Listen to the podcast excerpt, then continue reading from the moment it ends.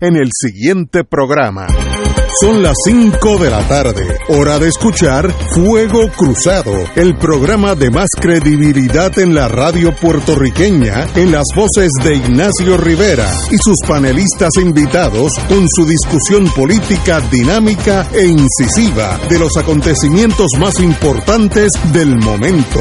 Fuego Cruzado comienza ahora. Muy buenas tardes amigos y amigas de Fuego Cruzado. De más está decir que hoy tenemos, creo, que la agenda súper llena. Eh, tenemos que pasar por cosas no tan agradables, pero tendremos que pasar por ahí. Pero vamos lo primero a, a la pandemia mundial. Eh, he oído que en la India eso está salvajemente fuera de control, pero como nosotros no sabemos eso y no es nuestra especialidad, vamos con el doctor Cabanilla. Muy buena, doctor. Sí, bueno, saludos a todos. Bueno, la, eh, cosa en India definitivamente sigue disparada sin ninguna, eh, ni siquiera un, una amague de que vaya a mejorar. es bien preocupante porque no sé qué es lo que pasa, que no han podido parar esa, epidemia. Yo, yo, espero que no tenga que ver con, con que es una cepa diferente, pero, pero ha sido sumamente difícil bregar con ella. Ni siquiera en Brasil han tenido tanta dificultad como en India. Pero, me entendé que en India hay un 2% de la población vacunada, que eso es nada. Sí, pero Brasil tampoco está muy por encima. Ah, no, wow. No, Brasil no está muy bien que digamos tampoco. Recuerda que Bolsonaro no, no creía mucho ni, en el distanciamiento, ni en las vacunas, ni nada de eso. Era más o menos el mismo pensamiento de, Trump. Así que ahora es que ellos están tratando de ponerse al día con las vacunas, pero pero tampoco es que estén muy bien en, cuanto a eso. En, en, el, en el fin de semana usted escribió sobre el COVID largo y como eso nunca había oído yo de COVID largo, me gustaría que ampliara sobre ese tema. ¿Qué es eso en español? Bueno, hay una fase aguda de la enfermedad en la cual pues los pacientes usualmente presentan con dolor de cabeza, eh, tos y fiebre, es la presentación más común, a veces dolor en el cuerpo también. Y eso pues usualmente en un par de semanas eh, se resuelve en la mayoría de las personas, pero luego, luego hay un 30% más o menos, en los datos de nosotros aquí en Puerto Rico es como un 30% que les persiste algún síntoma. Eh, les da mayormente eh, falta de aire, de los síntomas más comunes de COVID largo, eh, también dolores en las articulaciones, y eso puede durar muchos meses y hasta en algunos casos hasta más de un año, y puede ser bastante eh, fuerte los, los síntomas, puede interferir este y hasta incapacitar a algunos pacientes que no, que no, pueden volver a trabajar.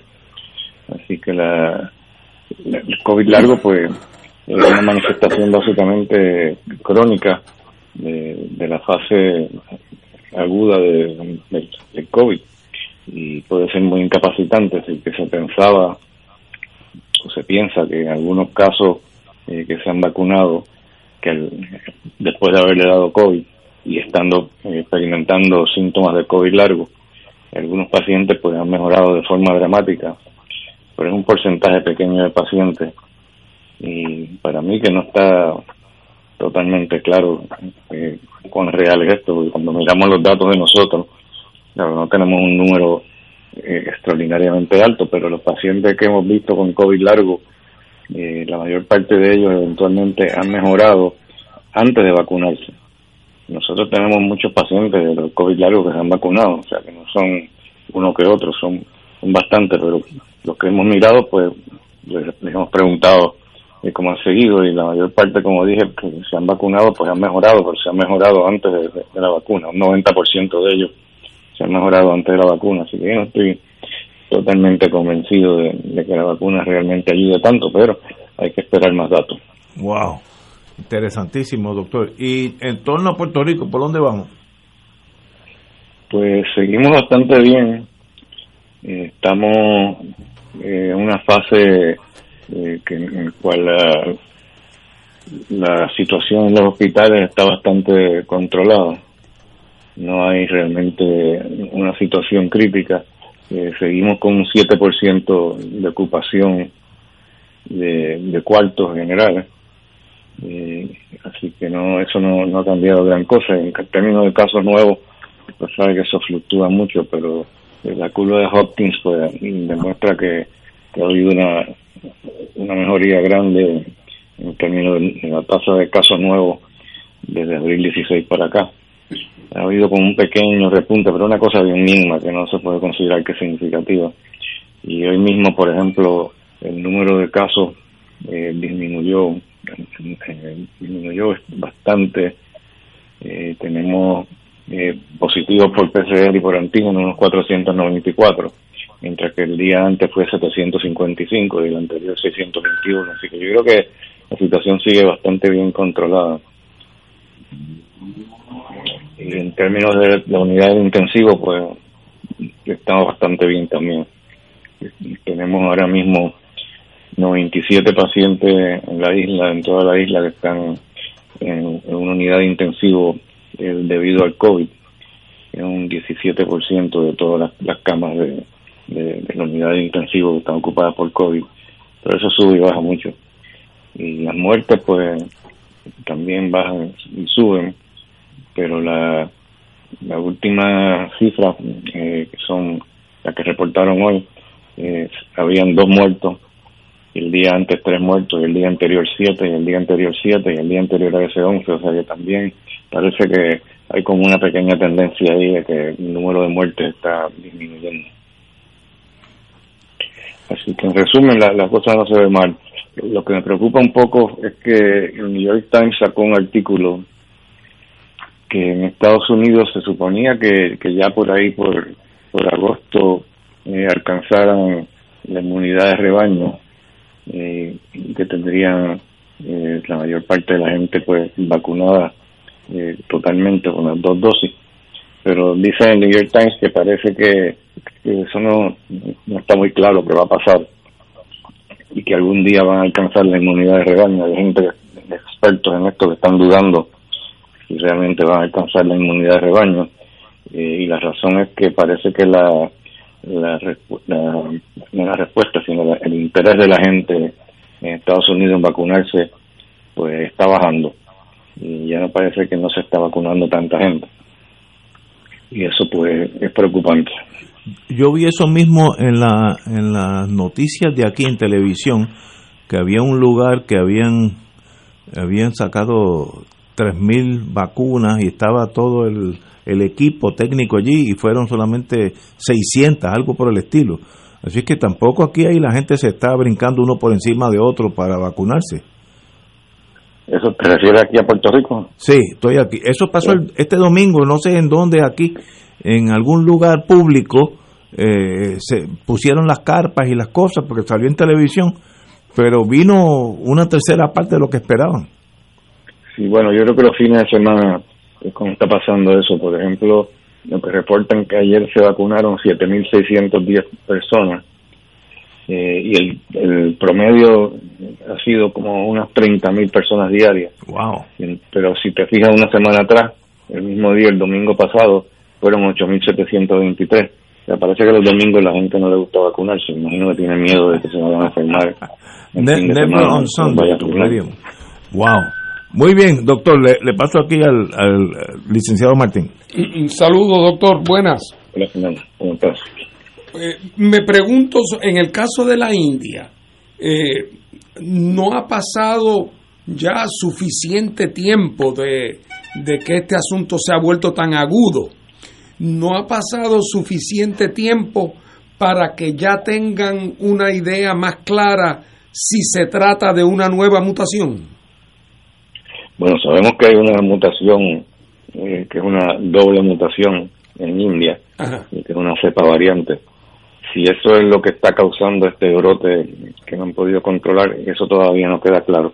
Los expertos dicen que posiblemente esté contribuyendo algo, pero que no creen, no creen que es de eso, que es eso nada más lo que está causando. Lo que parece que es el comportamiento de la gente lo que está causando esto, pero eso, por eso es que nos preocupa que no han podido controlar el comportamiento de la gente. La gente no, no sé, que no se han asustado y no están quedándose en la casa y siguen todavía arriesgándose, pero pero está curioso porque es que en India hasta hasta que ocurriera este brote había bajado muchísimo la incidencia de, del COVID y de momento se ha disparado.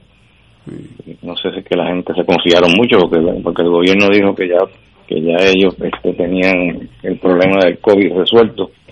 Eh, famous last words, ¿no? Eso fueron, no, hicieron nada que decir eso y empezaron a subir los casos. Allí también. la gente se confió demasiado. En el último mes ha habido en cuatro estados de la India cuatro enormes, gigantescas campañas electorales de, muchísima movilización, con esos mítines de, decenas y decenas de miles de personas aglomeradas. Eh, elecciones, por cierto, que le han ido muy mal al partido de gobierno, eh, entre otras cosas por la percepción de su pobre manejo de la crisis, pero que en todo que en todo caso eso pudiera ser una hipótesis también de que esa eh, suena razonable porque aquí se disparó en noviembre fue cuando se disparó la, la última vez que, subió mucho la incidencia aquí en Puerto Rico fue precisamente por ahí por noviembre después de las elecciones no no me extrañaría en nuestra historia las elecciones siempre han sido fatales para el país. Doctor Catalá. Buenas tardes, Cabanillas, ¿cómo estamos? Hola, Bueno, ojalá esa explicación que da Fernando sobre la India sea la correcta, porque lo, lo, grave sería que fuera una mutación más contagiosa y más fuerte, qué sé yo. Cabanilla, eh, yo quería preguntarte, más bien comentar y escuchar tu, tu, tu impresión.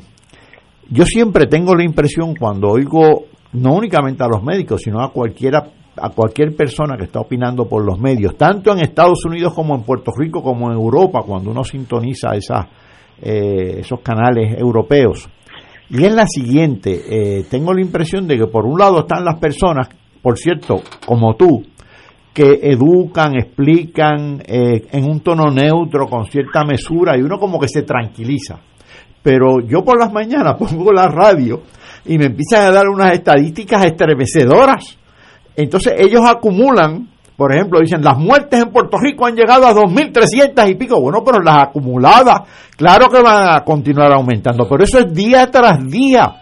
Y a mí me parece que esa, esa manera de, comunicar, esa histeria, como pasó con lo de la, los coágulos y la, y la vacuna de Johnson a Johnson, esa histeria, en lugar de ayudar, desayuda y no ayuda a que la gente, por un lado, sean precavidos y que por el otro, pues eh, se vacunen como estaban comentando ustedes, ¿no? Claro, pero pues eso les, ayuda, el sensacionalismo les ayuda a las estaciones a que la gente lo sintonice más. Pero no te ponen las cosas en contexto, contexto. te dicen 2.313 muertes, pero no te dijeron cuántas habían habido el día antes. Exacto.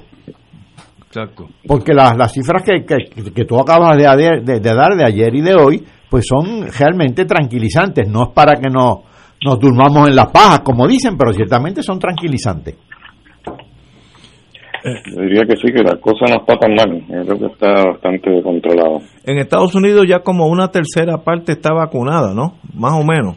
Eh, completamente sí.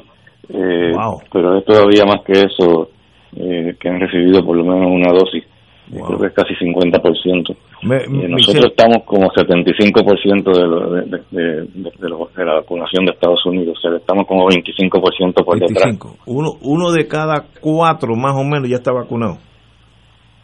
Bueno, en Puerto Rico eh, un poquito más que eso, el 26% estamos completamente vacunados y un 33% estamos eh, por lo menos con una vacuna, una de las dos dosis. Tengo, me, me me preguntan aquí que si la persona vacunada puede ser víctima de el, el COVID ese extendido que dura un año. sí, sí, sí, puede, puede ser, si le da. Pero, pero la probabilidad de que le des es 5% nada más. Ah, veo, entiendo, entiendo. pero si ya está vacunado y te da, si cae en el 5% ese, pues te puede dar COVID largo. Veo, veo, entiendo. Eh, en, en, el fin de semana hubo una manifestación en el, la legislatura, al frente de la legislatura, que abogan en el Capitolio por la educación presencial en las escuelas. eh, ¿se deben abrirse? ¿No se deben abrir? ¿Cuál es su opinión como médico de, esa propuesta? Mira, yo en eso estoy en la misma, misma opinión que, que Víctor Ramos, que es el presidente del Colegio Médico y que es pediatra. Yo creo que sí que se deben abrir, porque realmente los estudios que se han hecho, ninguno que yo sepa ha demostrado que, que al abrir las escuelas ha agravado la, epidemia en, el país donde se, donde han abierto las escuelas y bueno, en, el estado. Por ejemplo en, Cataluña hicieron un estudio que yo creo que es el mejor que yo he visto hasta ahora un, estudio epidemiológico para determinar si la vacuna perdón si la vacuna no perdón si abrir las escuelas eh, aumenta el número de casos en la comunidad y se determinó que, claramente que no, no era el caso.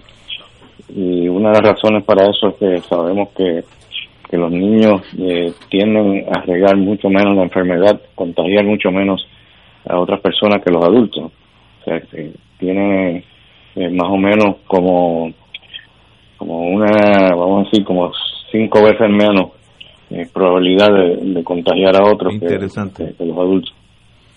Interesantísimo. Eh, yo leí una noticia también que me llamó la atención. La Organización Mundial de la Salud aprueba la vacuna de Moderna en torno a Europa. Eh, yo pensaba que ya eso era historia. Sí, yo realmente no, entiendo a qué se debe que se haya tardado tanto. Yo, creo que tenían un compromiso ya en la Unión Europea, parece que tenían un compromiso con la de AstraZeneca. Ah, bueno, entiendo. Y entonces ahora pues parece la gente pues le ha cogido miedo a la de AstraZeneca y a lo mejor por eso ahora están tratando de jugar la de Moderna. Pero en los Estados Unidos Moderna es parte de las eh, inyecciones que se están dando, ¿no? Al, pueblo, al pueblo. Oh, sí, sí, sí. Desde el principio, primero vino la de Pfizer, pero pocos días después vino la de Moderna. Muy bien. Se está usando más o menos mitad y mitad en Puerto Rico. Pues doctor, como siempre, un privilegio que nos calme, porque como yo estoy como catalán, si oigo, si oigo la radio por la mañana, pienso que no vamos a llegar a las 5 de la tarde aquí, ninguno de nosotros. estoy, estoy muy agradecido, nos, nos hablamos el viernes. ¿Cómo un privilegio. Vamos a una pausa, amigos. Fuego Cruzado está contigo en todo Puerto Rico.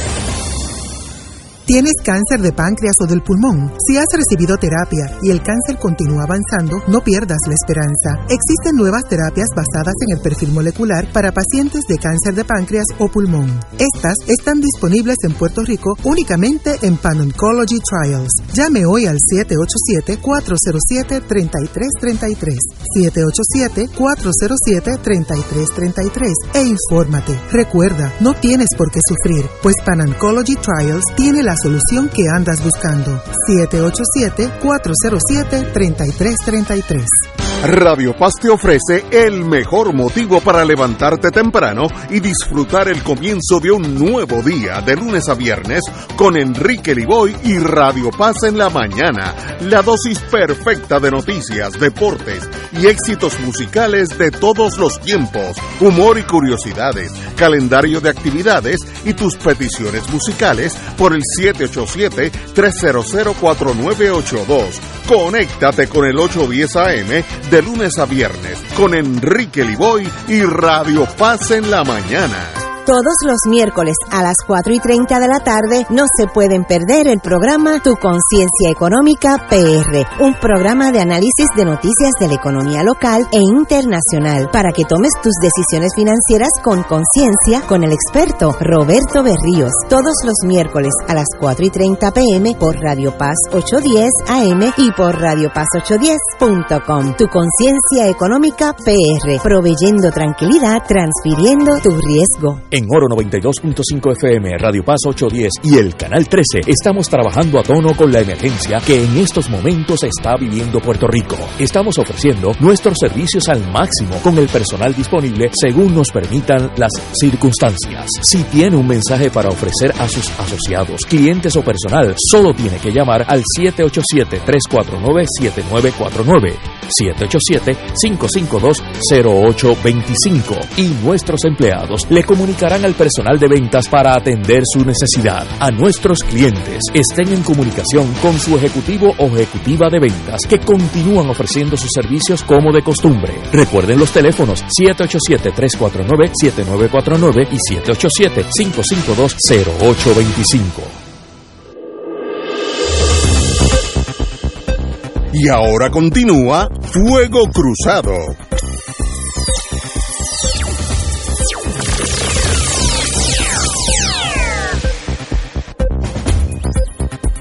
El segundo tema que tenemos que tocar es la muerte del ex gobernador Romero Barceló. Eh, murió a los 88 años de edad. Además está decir que fue servidor público en Puerto Rico en muchas facetas.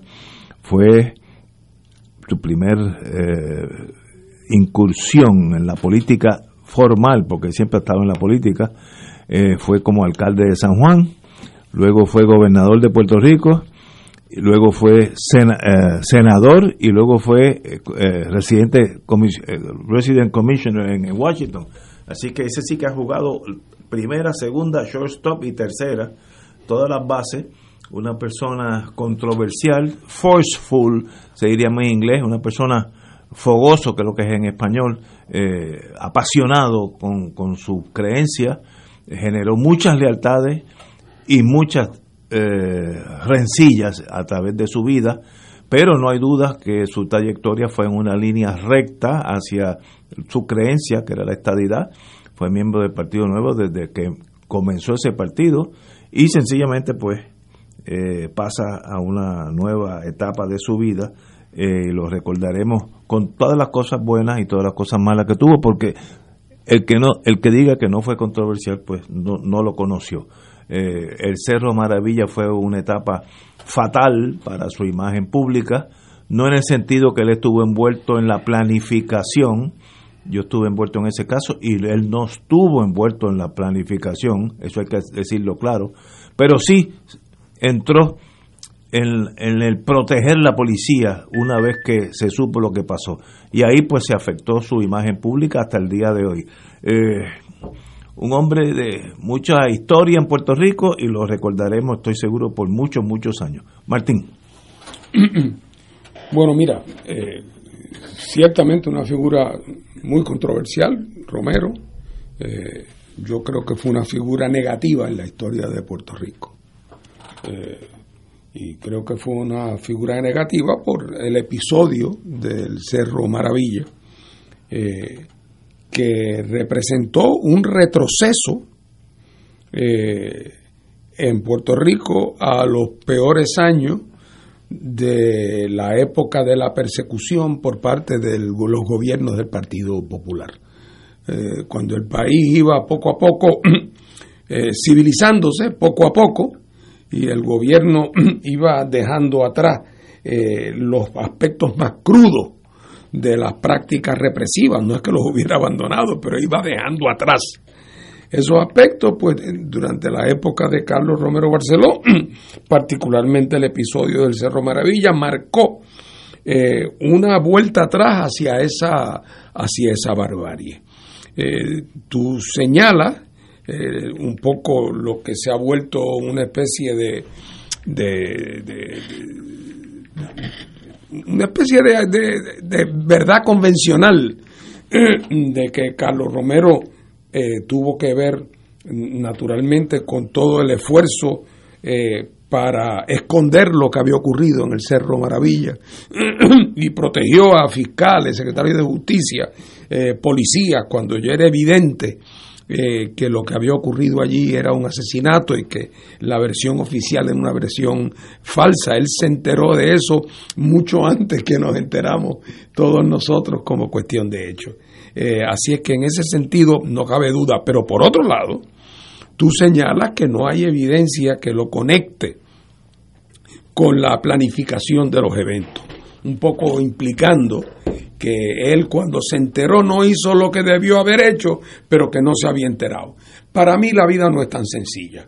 Eh, yo cuando digo lo que voy a decir, no lo digo pensando que él una noche se sentó y dijo, ¿cómo es que podremos lograr matar a dos personas inocentes? eso no Pues claro que no, pero lo que digo es lo siguiente, si yo meto una persona en un barril de madera y lo estimulo a que se lance por las cataratas del Niágara, Y se lanza. hay un chance que quede viva, claro. Hay, hay algunos que han sobrevivido. Pero por otro lado, no me puedo sorprender mucho si llega muerto abajo. Eh, ¿Por qué? Porque yo sé que los riesgos de, de- de lanzarse en un, en un barril por las cataratas de Niágara, hay un riesgo altísimo de muerte.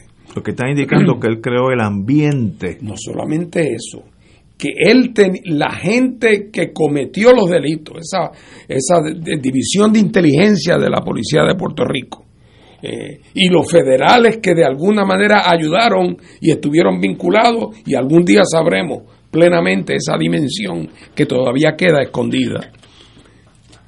Esa gente, Romero tenía que saber que eran gente que calzaba cualquier número, que era gente que era capaz de cualquier cosa, que su historial era de ser perseguidores y abusadores de los derechos de los independentistas.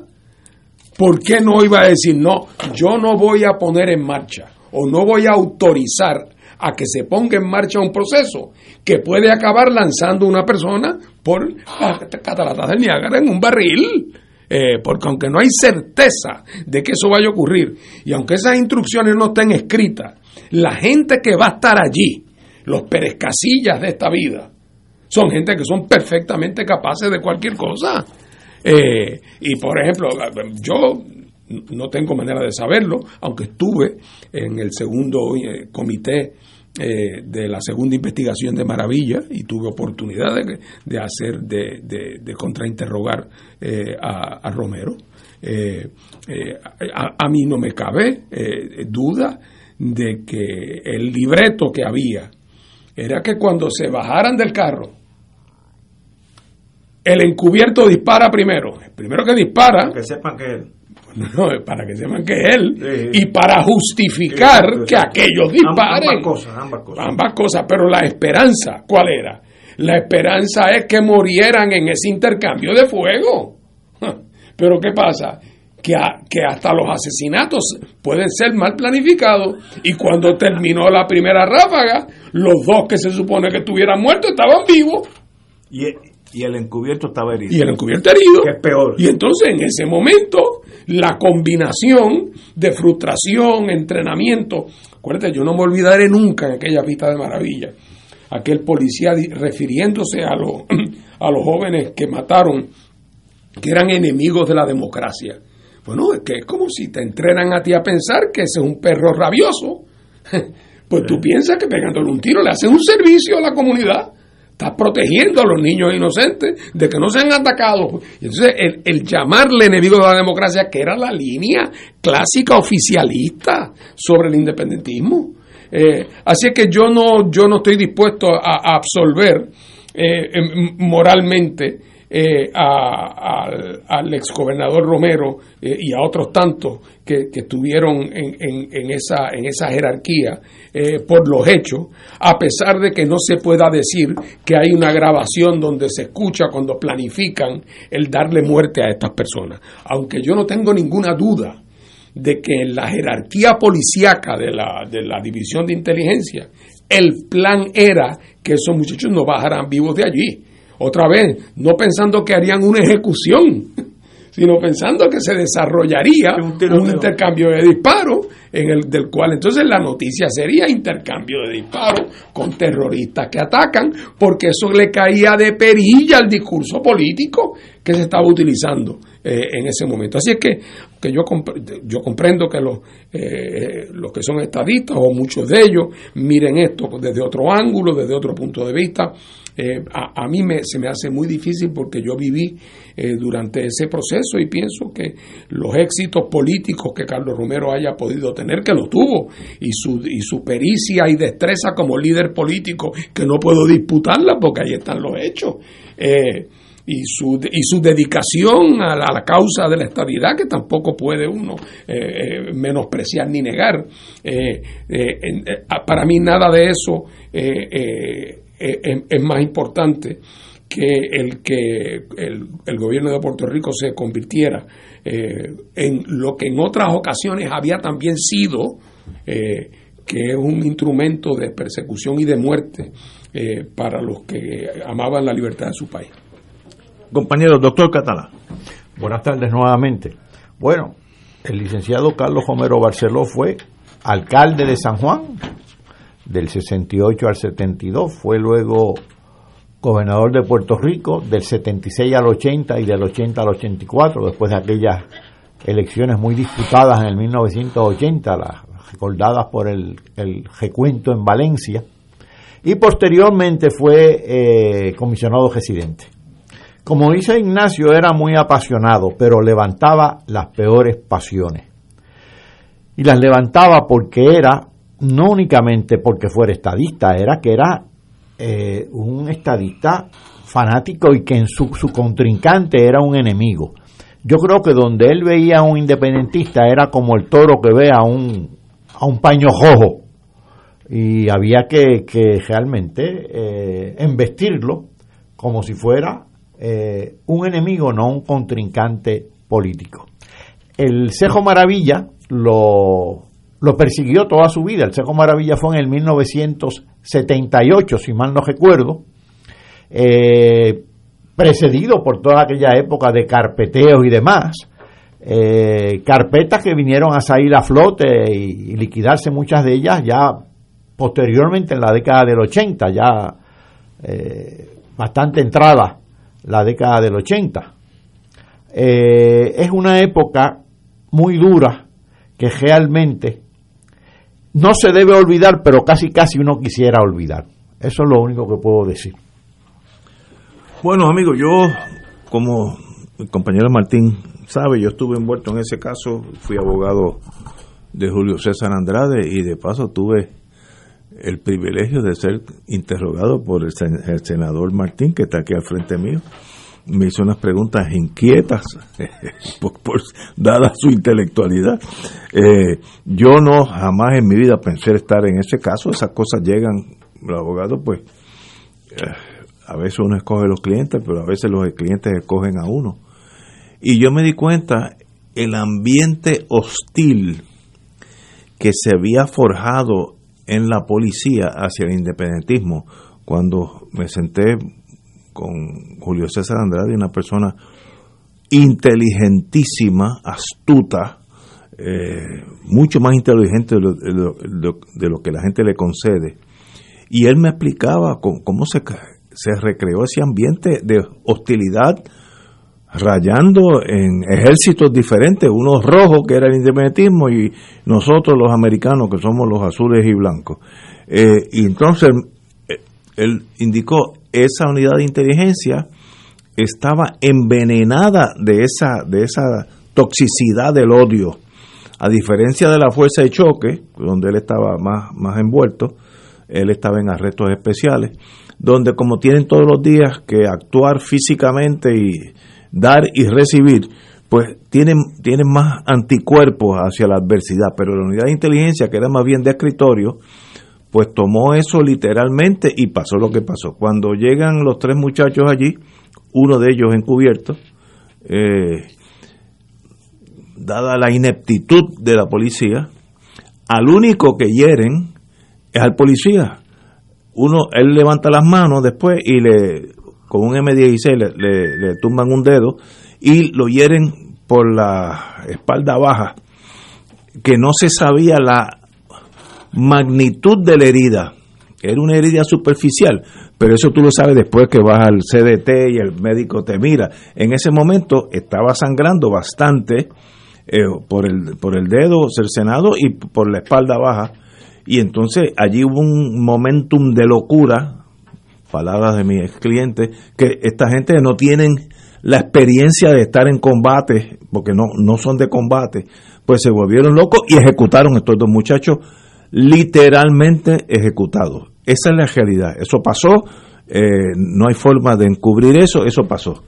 Eh, luego, como viene todo en la vida, viene, desgraciadamente, el cover-up que se tragó fiscales, abogados. O sea, eso fue como una tormenta, como María que entró por Fajardo y cuando salió por Arecibo había varios, varios fiscales, había hasta, hasta un jefe de lo que era el NIE o de, IA, no sé cómo se llama, que los desbarraron. Fue una, porque todo el mundo el jefe de los fiscales, ¿cómo se llama? Ahí se me olvidó el nombre. El jefe de los fiscales trató de cambiar el testimonio del conductor, eh, lo cual raya en lo imposible de creer, pero fue así. Imagínate un jefe de fiscales que le diga a Chencho Pérez, mira Chencho, ven acá, mira, tú no estuviste allí, eh, tú no, hoy lunes tú no estabas en Fuego Cruzado, tú, tú estabas en Río Piedra, en, la, en las picas de Río Piedra.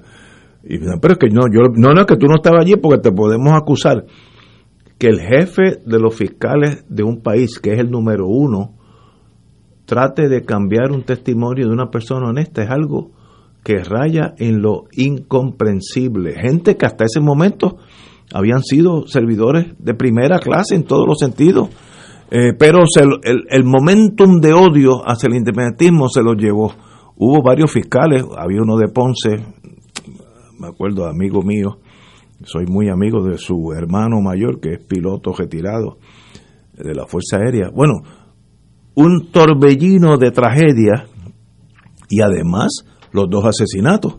Eh, sencillamente fue una época difícil y desgraciadamente la vida de Romero Barceló, que fue una vida de servicio público tal vez 40 años, se, se marchita por ese, por ese, eh, ese espacio de tiempo que es muy serio, tampoco estamos hablando cosas miniedades aquí, estamos hablando cosas muy serias. Y eso pues pasará a la historia así. Que fue controversial, sí fue controversial. Que tuvo amigos que lo querían y lo quieren muchísimo, también fue así. Eh, tan, tan controversial fue que tuvo un altercado con un ciudadano en un restaurante, se entraron a puño. ¿sabes? Una persona, en todos los sentidos, me cae muy bien porque, porque así deben ser los humanos, llenos de, pasiones, pero esas cosas a veces son buenas y a veces son malas. Y eso pues lo perseguirá el resto de vida. Le deseamos a él y a su familia que descansen en paz y lo mejor para la nueva vida, para el señor gobernador Romero Barceló. Tenemos que ir a una pausa, amigos. Fuego Cruzado está contigo en todo Puerto Rico. La tecnología avanzada al cuidado de su salud tiene un nombre. Advanced Imaging Interventional Center. Siempre con innovadores servicios en radiología diagnóstica y un personal certificado brindándole confiabilidad con resultados más certeros en todas sus pruebas. Ofrecemos MRI, tomografía computadorizada, angiografía digital, neuroradiología, sonografía y ahora con nuestro nuevo servicio avanzado de PET-CT para pruebas de alta eficiencia. Advanced Imaging, edificio Arturo Cadilla, Centro Médico San Pablo Bayamón, 269-2442. Fuego Cruzado, el programa de más credibilidad en la radio puertorriqueña, es ahora la tribuna abierta de análisis noticioso, con diversas perspectivas que exploran el trasfondo de lo que acontece a diario y cómo nos afecta. Escucha Ignacio Rivera y sus panelistas invitados de lunes a viernes en Fuego Cruzado en transmisión diferida a las 10 de la noche por Oro 92.5 FM.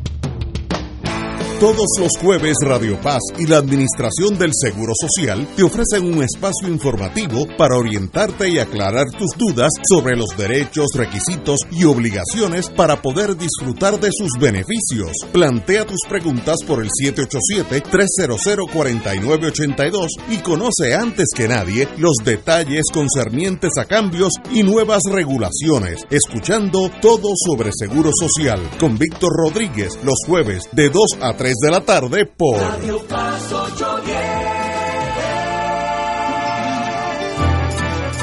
AESA, la pequeña gigante, te invita a sintonizar su espacio radial AESA Informa. Todos los jueves a las 4 de la tarde se estará ofreciendo información relevante a los pensionados y jubilados de Puerto Rico. Te esperamos a esa Imparable, auspiciado por MMM Alianza.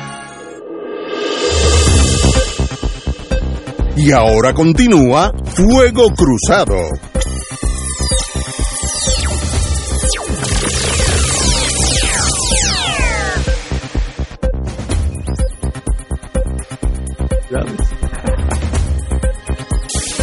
Regresamos amigos y amigas Fuego Cruzado. eh, el tema que acabamos de terminar. Eh, eh, ah, aquel fiscal que yo dije, jefe de los fiscales, era Colton. Pedro Colton. Pedro Colton. Fontán, me acuerdo hasta el nombre completo. Eh, que lo desbarraron luego, bueno, emocionalmente murió, aunque lo fue readmitido a la profesión, de verdad esa herida siempre se quedó con él. Que, en paz descanse también. Bueno, pues señores, vamos a, pasar esa página, porque esa página es controversial y ya estoy recibiendo aquí eh, mensajes de ambos bandos. Las trincheras todavía existen. Eh, pero bueno, it is what it is, como dice la historia, es como es y no como le gustaría que fuera. El otro tema que tenemos que tocar fue obviamente un tema que abrazó Puerto Rico apasionadamente, con razón, y es el asesinato vil de estas dos damas jovencitas empezando a vivir con una vida por delante, eh, de unas muertes espantosas en Calle, en la señora Andrea Ruiz, y aquí es Keishla Rodríguez, sencillamente cosas más espantosas, uno no puede ni escribirla en una novela de terror, eh, yo no puedo entender esa psiquis, ¿cierto? No, no tengo la capacidad de entender esto. Eh, estas son damas que tienen relaciones con X personas, puedo ser yo, el vecino, lo que sea, eh, para eso son gente libre, y en algún momento pues pasa alguna cosa, y la única solución que estas personas, para mí, marginales, en inglés sería, en, en alemán, Untermenschen, por debajo de los humanos, eh, pues piensan que la única forma de solucionar el problema es asesinándola. Pero hasta en eso hay maldad, unos asesinatos bárbaros de, del siglo del siglo XIV medieval en un castillo causándole el dolor máximo a estas personas. No entiendo qué pasó. Ya eh, una, uno de los casos, el de Keishla, tiene el agravante que es una persona eh, de fama, no, no es mundial, pero de fama en Puerto Rico como boxeador eh, profesional. No era una maravilla, no era de, primera línea, pero estaba en ese submundo y tal vez eso era lo que lo hacía atractivo, no sé. Pero, ¿por qué pasó lo que pasó? Para mí es un misterio, porque si yo tuviera a esa persona delante como cliente, había que preguntarle, ¿tú no sabes que al tú matarle a ella también te mataste a ti? Ahí hay dos muertos, uno que ya se enterró o se va a enterrar y, el otro, dos, sí, dos. Sí, ah, verdad, estaba en cinta. Y el otro... El hijo de él. Eh, no, no, el hijo es inconcebible, eso no, no es comprensible. Y, y, y el otro que murió eres tú, porque tú vas a estar preso for the rest of your life. Así que, ¿quién ganó? ¿Qué acto? Yo entiendo la mafia. Yo cuando era fiscal prefería esos casos porque eran más clean. En la mafia roba un banco para llevarse el dinero. Trafica con droga para tener dinero, comprar casas mansiones, e invertir en Wall Street. Hay una razón de ser. Pero esto es un acto de locura incomprensible donde ellos también se suicidan. Eh, hemos oído todas las vertientes de la tragedia de ser mujer en Puerto Rico y en, casi todo el mundo. Eh, en España eso está también uh, al garete. No sé qué hacer, no sé qué decir, excepto que estas personas merecen el castigo más, más profundo y más severo que un Estado le podría proporcionar a estas personas. No hay derecho para hacer eso y de verdad para mí es raya en lo incomprensible. Martín. Bueno, eh, esto es una cosa que se le parte el corazón a cualquiera de, escuchar el, el, relato de lo que se desprende de la de las declaraciones de la fiscalía eh, de lo que ocurrió en este caso y de cómo ocurrió. y, y, no cabe duda de que más allá de las 25 cosas muy prácticas que pudiéramos hablar para tratar de aminorar esta situación o de proveer instrumentos para que las mujeres estén más protegidas que tiene que ver con asuntos de presupuesto, que tiene que ver con, con cómo están organizadas las salas especiales de los tribunales que bregan con, con amenazas. Pero aparte de todo eso, no cabe duda de que aquí hay un mal de fondo que, que no es posible ignorar y que creo yo que hay que atender de una manera sistemática como un gran proyecto de país, que es lo siguiente. De mil en cien ocurre que una mujer mata a su pareja. De mil en cien. Ocurre de mil en cien. Muchas de las veces cuando ocurre es en defensa propia. Eh, o porque han sido objeto de un abuso tan brutal que ya eso es la gota que colma la copa, ¿verdad? Pero lo que es muy frecuente es la pareja varón que mata a la pareja mujer, o que fue su ex o con quien pretendía. Y, y, el número, la comparación entre hombres que matan mujeres versus mujeres que matan hombres, es, es, tan brutal que obviamente ahí hay una lección. Y la lección es que estamos ante un problema cultural, cultural. Eh, la percepción que el hombre tiene sobre la mujer es más conducente a matarla en un momento dado, en ciertas circunstancias, que lo que es la, la, probabilidad o la inclinación de una mujer a matar a un hombre. Y no es meramente por el problema de que el hombre tiende a ser físicamente más fuerte. Porque con una mujer con un revólver en la mano es más fuerte que un hombre por más alto que sea.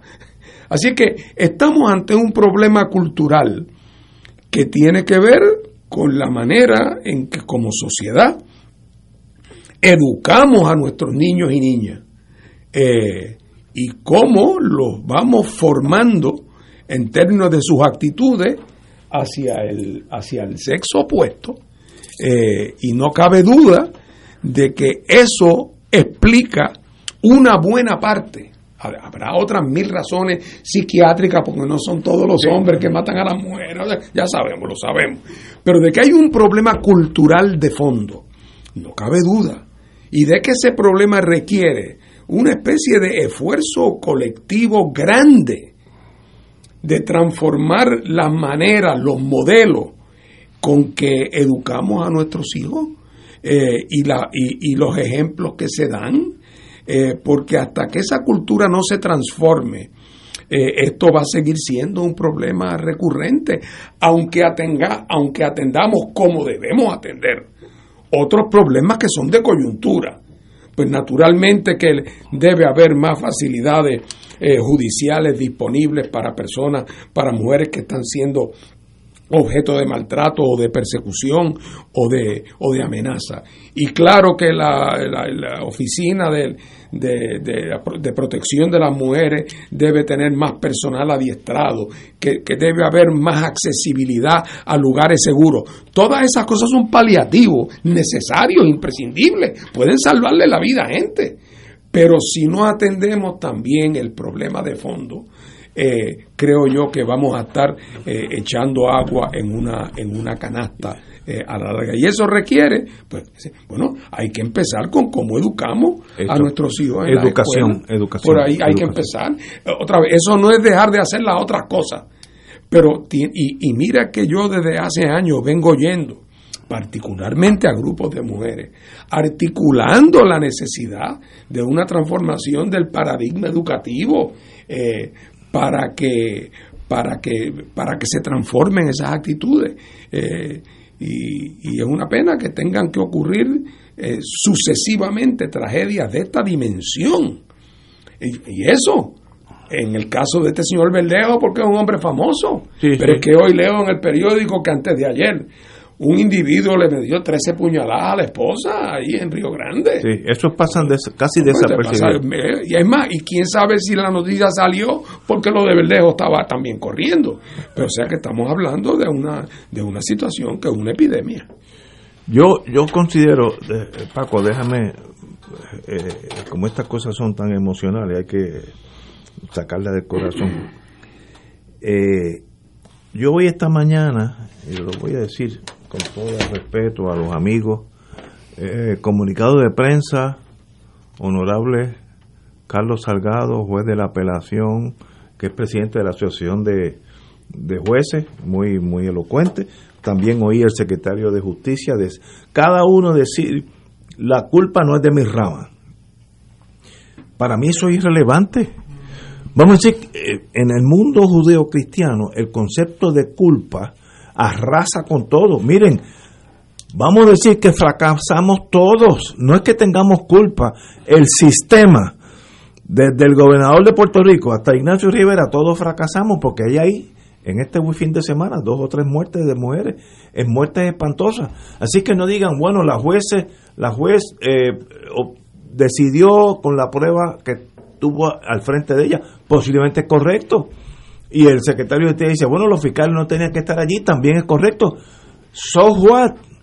Y esos dos muertos van a vivir porque nadie tuvo culpa. Así que olvidémonos del concepto de culpa y busquemos qué solución tiene. Y eso es más difícil de lo que uno cree. Educación. Yo estoy oyendo que el sistema educativo debe tener un curso en la escuela pública y privada de, esta cuestión de género. ¿La perspectiva de género? Le pueden poner la etiqueta que ustedes quieran, perspectiva de eh, clases de eh, diversidad de sexo, lo que usted quiera, la, etiqueta. Yo estoy oyendo eso, eso más de 20 años. ¿Se ha implementado? No. Pues entonces, ¿qué hemos hecho estos 20 años? Pues nada, esperar que pase lo que pasó. Y si no, y si damos discurso y bajamos la bandera y todos nos damos golpes de pecho y no pasa nada, pues de aquí un mes va a haber dos mujeres más muertas. Hasta que no hagamos algo, por, como decía Mao Zedong, las grandes caminatas comienzan con el primer paso. Demos el primer paso y empecemos en primer grado a enseñar perspectiva de género o el nombre que ustedes quieran. Ahora, ¿qué pasa? Yo almorcé hoy con un senador.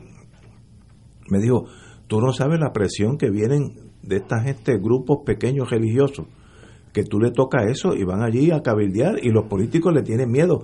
Pues no es el momento de tener miedo, es ustedes quieren que las mujeres sigan siendo víctimas de gente que yo, bueno, no, no voy a decir nada, me, emociono. Gente que no está apta para estar por ahí caminando, pero que tienen la fuerza de matar gente. Y mire lo que le pasó a esta joven. Fue agredida con un, boxeador, darle un puño a una mujer, luego le pusieron droga para ponerle inconsciente es asesinato en primer grado clásico. Y el mes que viene va a pasar lo mismo. Entonces vamos a dar el mismo discurso. Empiecen con el primer paso. Atrévanse a instituir en el sistema educativo la perspectiva de género desde que desde primer grado. Ah, de aquí a 12 años pues, tenemos gente graduada de escuela superior con un conocimiento mucho más profundo de lo que tienen ahora que es cero. Así que la culpa no es ni la de la judicatura, ni de los fiscales del, señor Emanueli, es de todos. Hemos fracasado todos y, y nosotros somos los que tenemos que corregir eso. Paco. Yo siempre me he preguntado cómo es posible que durante miles de años millones de personas crean en construcciones ficticias, en construcciones falsas.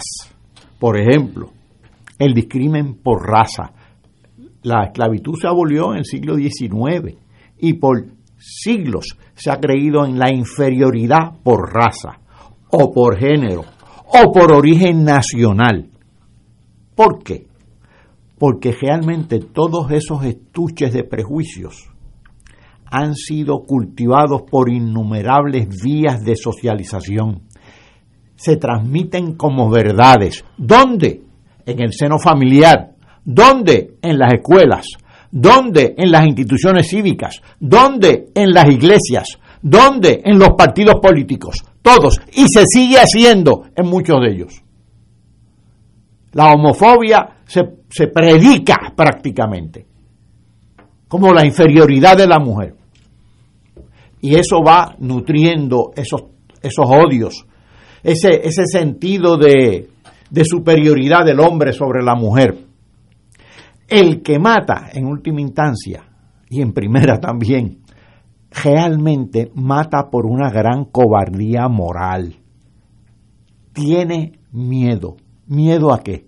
miedo a perder su prestigio ante la mujer, miedo a, perder algo ante la mujer, miedo, a, miedo al otro, miedo al inmigrante, miedo al que es distinto. Es miedo, hay en el fondo una gran cobardía moral. Ciertamente, la orden ejecutiva de emergencia no es suficiente, pero algo ayuda. La educación de perspectiva de género no es suficiente, pero algo ayuda hay que alterar todos los esquemas de socialización en todas las instituciones que acabo de mencionar. Y cuando digo todas las organizaciones e instituciones sociales, quiero decir todas, son absolutamente todas, no hay excepciones. Porque aquí es machista a veces tanto la mujer como el hombre. Mira, mi mamá era una gran persona y yo quería mucho, era una persona noble. Pero cuando yo era pequeño, me decía, no, no, los hombres no entran a la cocina, eso no es para los hombres. yo oí eso Pues ahí estaba ya la semilla de la diferencia. Y yo desafortunadamente no aprendí a, cocinar, vine a cocinar de adulto. Pues si yo hubiera aprendido a cocinar, y, por cierto, nunca he cocinado muy bien, si yo hubiera aprendido, aprendido a cocinar desde niño, quizás pudo haber sido mejor esposo y mejor padre es que nos tenemos que socializar todos. Hay que cambiar los esquemas de socialización en todas las organizaciones sociales. Ese es el primer paso. A mí esta discusión que tienen los fiscales de que la culpa es de los jueces, los jueces de que la culpa es de los fiscales y, y, o que de la culpa de los policías, me parece casi infantil ante el el, enorme problema que tenemos. Lo que, están, lo que están demostrando es que no tienen estatura para resolver los problemas. Eh, antes de ir a la pausa, como yo soy o fui medio policía, pues siempre me fijo en esas cosas. Voy a hacer un comentario, eh, un consejo de amigos a la policía de Puerto Rico. Cometieron un error en este, un pequeño error que no es significativo. Cuando encuentran el carro de la dama, agredida, el, el, eh, yo estaba viendo por televisión que la policía dice tenemos que buscar los perros olfateadores, etcétera, para poder abrir el baúl. Eso es un error. Si esa señora está allí adentro, herida, se muere en lo que usted, en lo que llegó el perro, llegó las tres o cuatro horas. Señores, si hay una emergencia, deje de pensar como abogado. Si usted piensa que alguien está metida en un closet cerrado, no piense que hay que buscar una orden de allanamiento, salve la vida y luego los abogados se enredan del gesto. Y esa, ese carro estuvo allí varado al sol como tres, cuatro horas en lo que llegaban los perros caninos. Eso es eh, el, el mundo de leyes interfiriendo con la lógica investigativa. A los policías, sean policías, y a los fiscales después, cuando vayan a corte, sean fiscales. No, no, no mezclen las dos porque el entrenamiento de un fiscal o de un abogado no es el investigador que está en la calle. Y ese carro lo tuvieron allí como cuatro horas cerrado y si hubiera estado desangrándose, se hubiera desangrado. Es verdad que no apareció, gracias a Dios, y, murió de una, cosa peor. Pero piensen los, los, investigadores que hay en Puerto Rico, yo conozco varios amigos detectives que son de primera. No dejen que los fiscales piensen con usted, porque ustedes saben más de la vida que los fiscales, en términos generales estoy hablando. Vamos a una pausa, amigos. Fuego Cruzado está contigo en todo Puerto Rico. Miércoles de Infoempresas a las 4 de la tarde. Con entrevistas e información con nuestros emprendedores y empresarios. No te lo puedes perder. Miércoles a las 4 de la tarde. Por aquí, por Radio Paz 810 AM y Radio Paz 810.com. Los espero. A mí me gusta mi pueblo. A mí me gusta mi gente.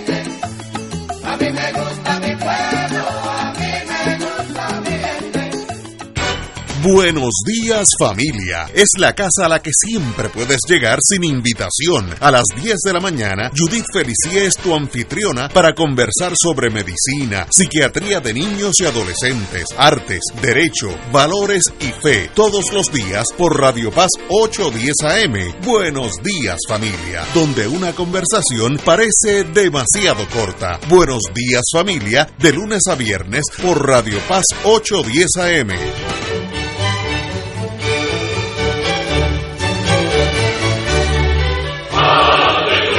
Reina del cielo, alégrate, aleluya. Porque el que mereciste llevar en tu seno, Resucitó como lo había dicho, aleluya. ruega por nosotros a Dios, Gózate y alégrate, Virgen María, aleluya. porque ha resucitado Dios verdaderamente.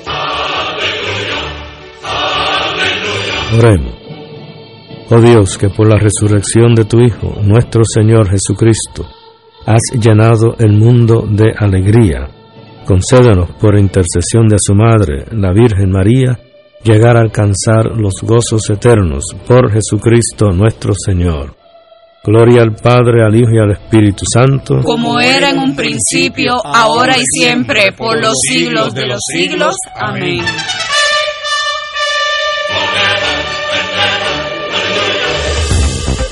Aquí la llama se enciende cada tarde a las 5 porque escuchas Radio Paz 810 AM, WKBM San Juan y retransmite en diferido WOROFM Corozal San Juan, la Casa de Fuego Cruzado, el programa de más credibilidad en la radio puertorriqueña.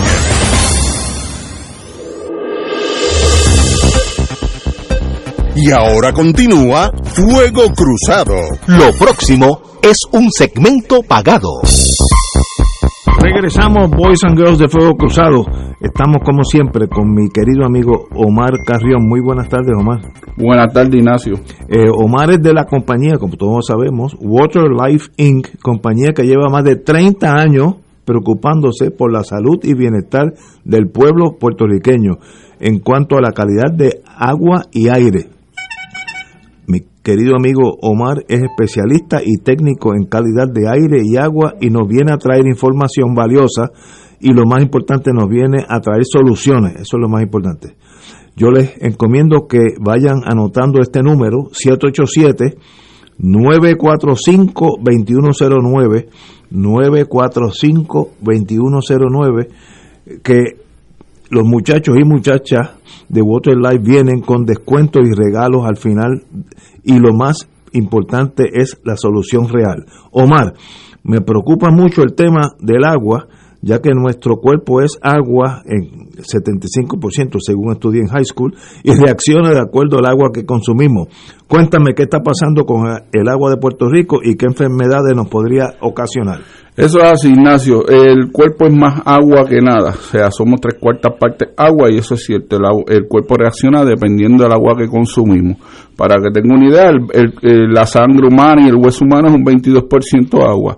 Eh, pues, Ignacio, mira, la realidad es que todos estos días, pues, yo he estado haciendo monitoreo en toda la isla de la calidad de agua y en verdad cada día estoy más sorprendido porque cada día es peor peor, peor y peor. El nivel de cloro está muy alto, está comprobado que el cloro causa cáncer, el cloro del agua causa cáncer, el nivel de, de sólidos disueltos en el agua, cuando digo sólidos disueltos me refiero al plomo, moho, cobre, sales de calcio, sales de magnesio, hierro viejo, está muy alto, lo permitido hasta mm, 60 partes por millón o menos, y estamos en 200 y pico picando para los 300 en el área norte, en el área sur está por 500 y pico para allá arriba. Nada, demasiado muy alto. Y no solamente tenemos eso, gente, mire, en el agua hay muchas cosas, Ignacio y Radio que me escucha, que la gente desconoce. Y la- a lo mejor la gente dirá, ah, este es lo que está ahí es por, por, por vender. Mira, no, yo sé lo que estoy diciendo. Yo he entrado hasta plantas de filtración y, y, de tratamiento de acueducto. Y, gente, lo que yo digo aquí es poco a lo que se ve allí. Allí yo he visto en esas plantas de tratamiento toallas sanitarias mujeres, jeringuillas, profilácticos, gran cantidad de heces fecales, eh, he visto fetos, he visto pedazos de dedo de humano, o sea, con todo ese agua que usted se lava la boca, se baña, cocina, tuvo contacto antes de llegar a su casa. Entonces, por eso es que la Organización Mundial de la Salud dice que el 65% de las enfermedades hoy por hoy en el ser humano es gracias a la contaminación ambiental. Eso incluye el agua y el aire. Y te pregunto, tú como experto del tema, ¿el agua de botella es nuestra solución? ¿Por qué escuchando que puede ser hasta más peligrosa y no solo eso, el gasto que tenemos mensual es alto? Cuéntame un poco sobre este aspecto. Muy bien, gracias por la pregunta. Pues mira, es cierto, el agua de botella puede ser hasta más peligrosa que el agua del grifo, porque contiene un químico que se usa para endurecer el plástico que se llama bifenol A. Está comprobado que causa cáncer, por eso todo lo que es plástico de bebé, hasta los juguetes de niños dicen libre de bifenol, porque es cancerígeno. Entonces, como yo digo, de niños los cuido, de grandes que nos chavemos.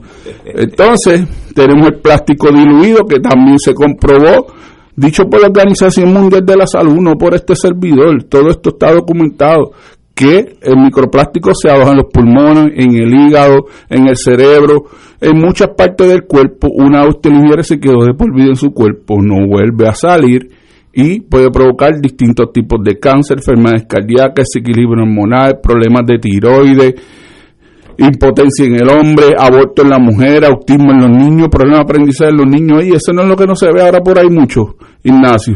Antes cuando nos criábamos no se veía tanto problema autismo ni nada de eso, eso era bien raro. En, mi tiempo no existía.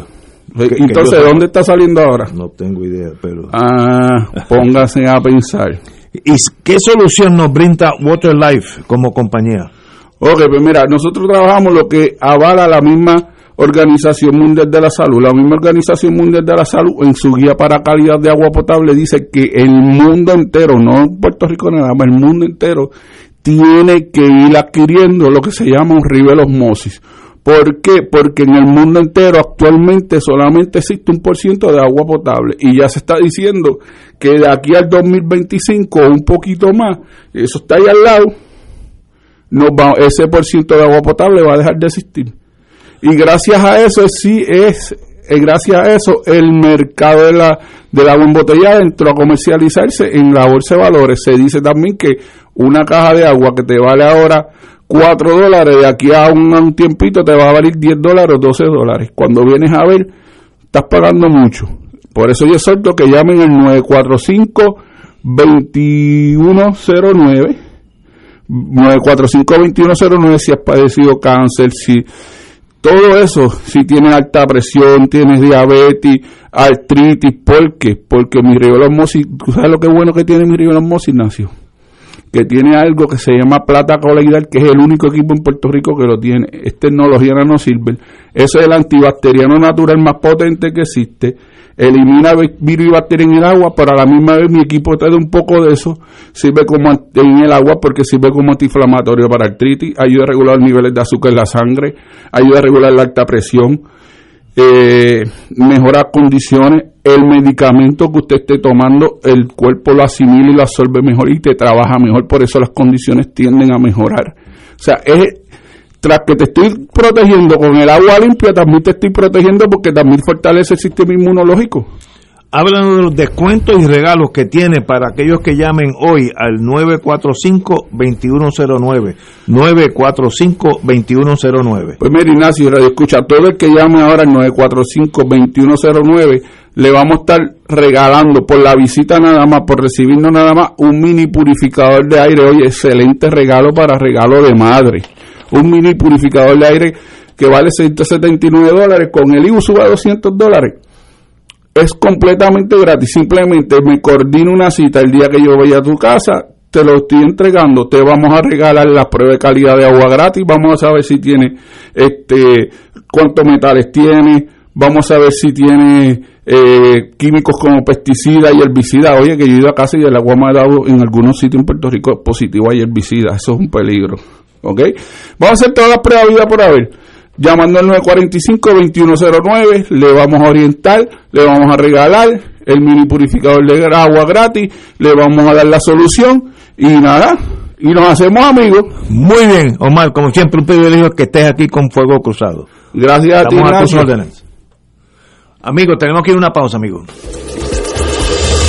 Fuego Cruzado está contigo en todo Puerto Rico. 2.6 millones de autos en Puerto Rico, algunos de ellos con desperfectos.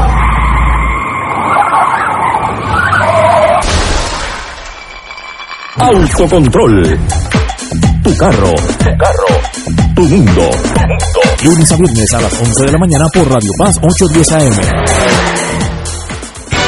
Buenos días familia. Es la casa a la que siempre puedes llegar sin invitación. A las 10 de la mañana, Judith Felicie es tu anfitriona para conversar sobre medicina, psiquiatría de niños y adolescentes, artes, derecho, valores y fe. Todos los días por Radio Paz 810 AM. Buenos días familia. Donde una conversación parece demasiado corta. Buenos días familia. De lunes a viernes por Radio Paz 810 AM. Cada sábado de 9 a 11 de la mañana tendrás un encuentro con De Frente con la Verdad, donde se discuten asuntos que tocan de cerca la actualidad en todas sus perspectivas, las historias que afectan a tu diario vivir, estos y otros temas analizados desde el punto de vista evangélico. De Frente con la Verdad, todos los sábados de 9 a 11 de la mañana por Radio Paz 810. El Consejo de Acción Social Arquidiocesano, CASA, presenta su programa radial Casa de Todos, difundiendo el mensaje de la doctrina social de la Iglesia cada martes de 2 a 3 de la tarde por Radio Paz 810 AM. Conoce este instrumento que utiliza los valores y principios del Evangelio para analizar nuestra actualidad social, velando por la dignidad del ser humano. Casa de Todos, martes de 2 a 3 de la tarde por Radio Paz 810 AM. Fanático del deporte, la mejor información y el mejor análisis lo escuchas los sábados a las 2 de la tarde por Impacto Deportivo con Javier Sabat y el más completo elenco en deportes por Radio Paz 810 AM y en las redes sociales Facebook Impacto Deportivo Radio PR Twitter e Instagram Impacto underscore Deport. Juntos, impactando el deporte nacional. Y ahora continúa Fuego Cruzado.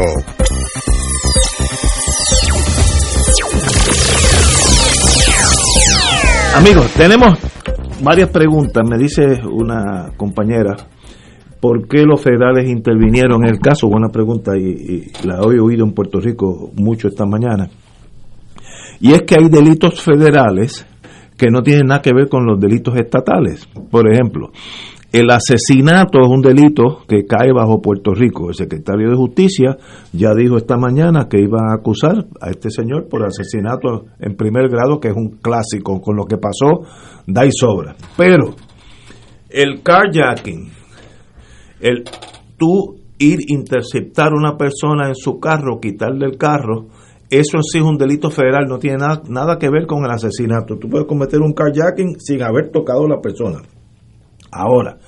si el carjacking además conlleva muerte al pasajero, cualifica para la pena de muerte o, discutí hoy con un abogado también de corte federal extraordinario, si todo sale bien, coges super perpetua. Sí, eso sí sale. Si no te, si no te electrocutan en Terre Haute, Indiana, coges perpetua. La perpetua federal en estos casos es perpetua for life. Eso se dice life without parole.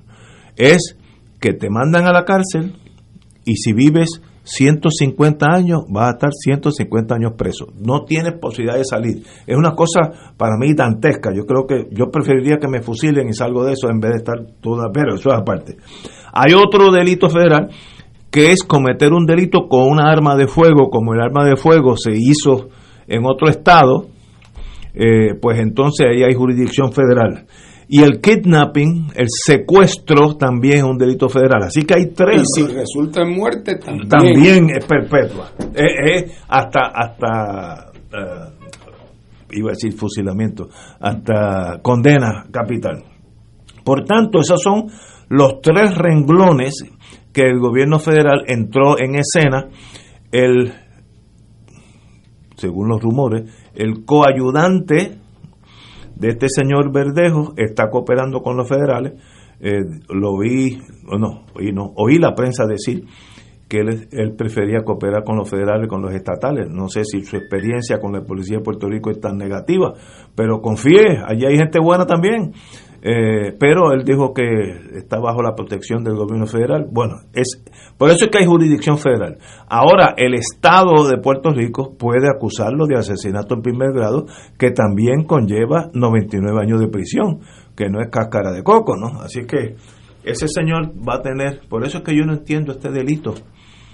¿Qué hizo él? No solamente con ella, ¿qué hizo él con él mismo? Eso, ahí es donde yo me pierdo. No, Eh, ahí yo no tengo la capacidad de entender qué hizo él con su propia vida. Bueno, let it be. Pasemos la página. Como estamos siempre tocamos algo de, de economía. Hay dos noticias que tienen que ver con, lo- con la economía.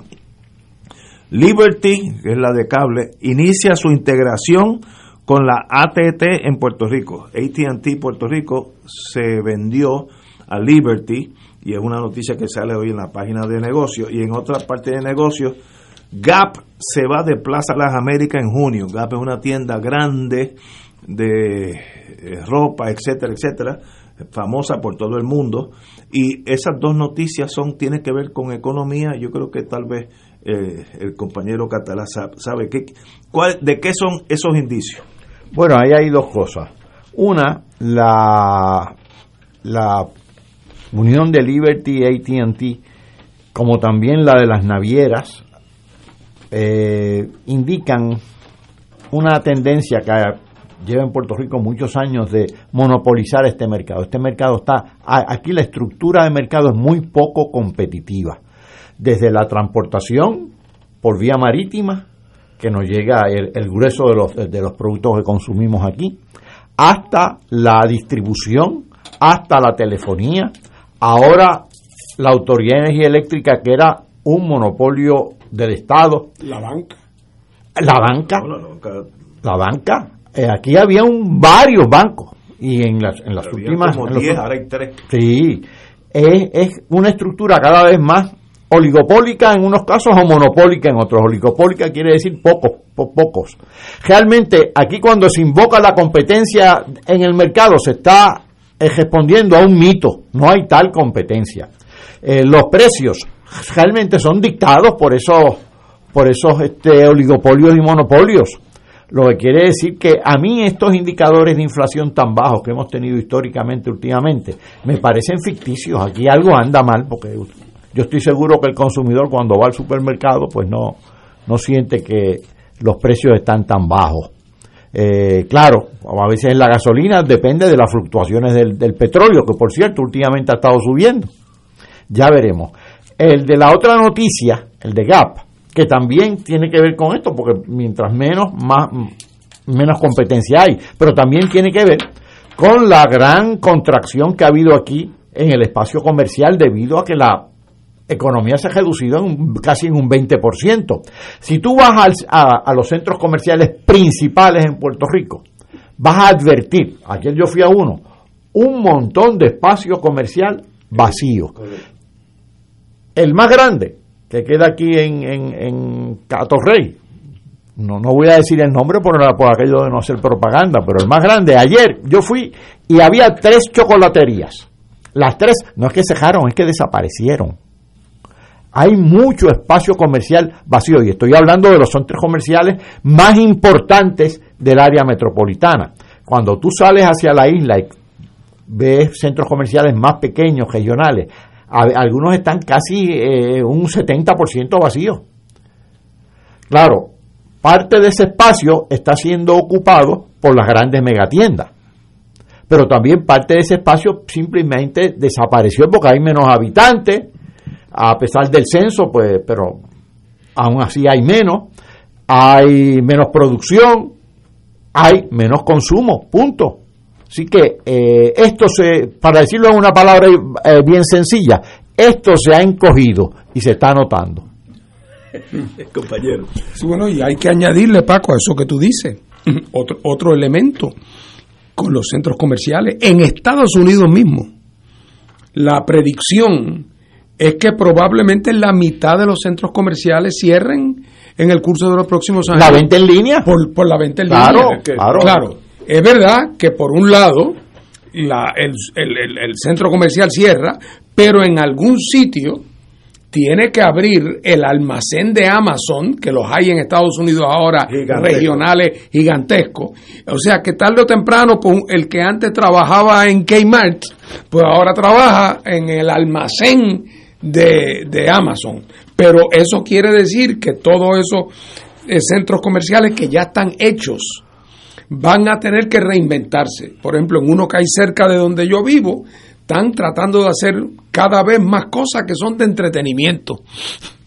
Ah, es decir, pero- lo que tú no puedes mandar a buscar por Amazon, Sí, sí. eh, pues entonces eh, es casi convertirlos en sitios de entretenimiento, en sitios de ir a comer, en vez de meramente tiendas, tratando de hacerlo, pues convertirlos en lo que era la plaza pública de antaño, un sitio donde la gente va a verse, a entretenerse haciendo cosas, a comer, a tomarse algo, eh, a hacer cosas en grupo, eh, pero minimizando el tradicional rol de ir a buscar un par de zapatos o a comprar una camisa.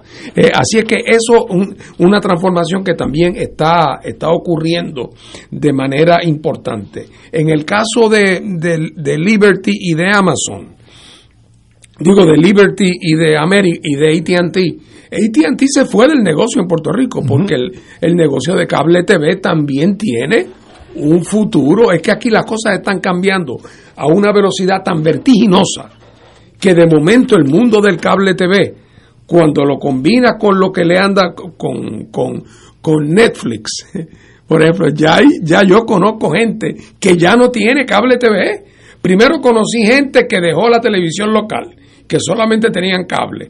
Ahora conozco gente que ya ni cable tiene. Sí, van Porque todo lo, a la, in- a- a la internet. va al internet directamente, así que todo eso va cambiando de una manera eh, vertiginosa eh, en, en- en Puerto Rico eh, y en un momento donde la- la- la- los elementos tradicionales de nuestra economía, como hemos dicho tantas veces, se van también, se van también contrayendo. Oye, Fernando, entonces se da la siguiente aparente contradicción.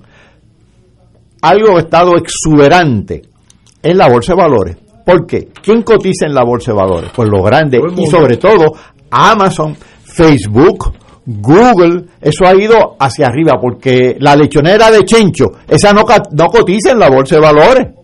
Así que por un lado tú ves una contracción en la economía real y por, por otro lado tú ves como una como espuma creciendo en la bolsa de valores. Es fascinante. De, compañ- compañías, algunas de las cuales no tienen ganancia. así es. Aunque la mejor noticia para la redistribución económica, eh, para la justicia de la redistribución económica en el mundo, la acabo de leer hace unos minutos aquí en mi teléfono, que es que hoy Bill y Melinda Gates anuncian su divorcio. Así es que esa fortuna de 120 mil millones se divide ahora en dos fortunas de 60. Así es que por ahí empieza la redistribución y una, del peque- ingreso de y, Bill una, Gates. y una pequeñita fortuna de algún abogado que ese ese de carambola Con una pequeña comisión hace, hace, hace su agosto, ¿sabes? Eh, eh, eso es lo que Paco llama el cazador de renta. Exactamente. bueno, otra noticia de energía eléctrica, como sabe, sabemos nosotros, la controversial contratación con Luma, pues sigue para adelante. eh, y el presidente de Luma Energy, el señor Wayne Stensby, confirmó que Luma ha recibido 20.000 solicitudes de puertorriqueños, entre comillas, interesados en formar parte de su plantilla, al tiempo que reconoció que no todos los empleados de energía eléctrica que han solicitado ser contratados han recibido una oferta de empleo. En otras palabras, el hecho de que tú quieras venir, no, si yo no te quiero, no, no viene.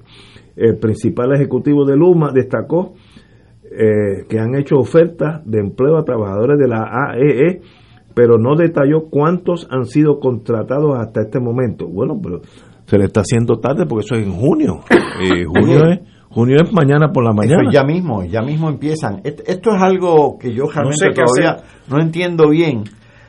Porque a mí la, la gran interrogante aquí también, hay muchas interrogantes, pero una es el peritaje. ¿Cuál es el peritaje de Luma?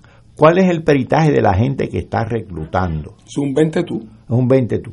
Necesitaron unos casi 100 millones de dólares para... pa- esa es la, la clase más cara del mundo, 100 millones de dólares nos costó. La clase que se le dio a Luma para poder administrar la, a la Autoridad de Energía Eléctrica. Ahora se requieren mil millones como una reserva, como una reserva que tiene que mantener pa- para que la, la- la garantice que la Autoridad de Energía Eléctrica eh, se mantenga en servicio.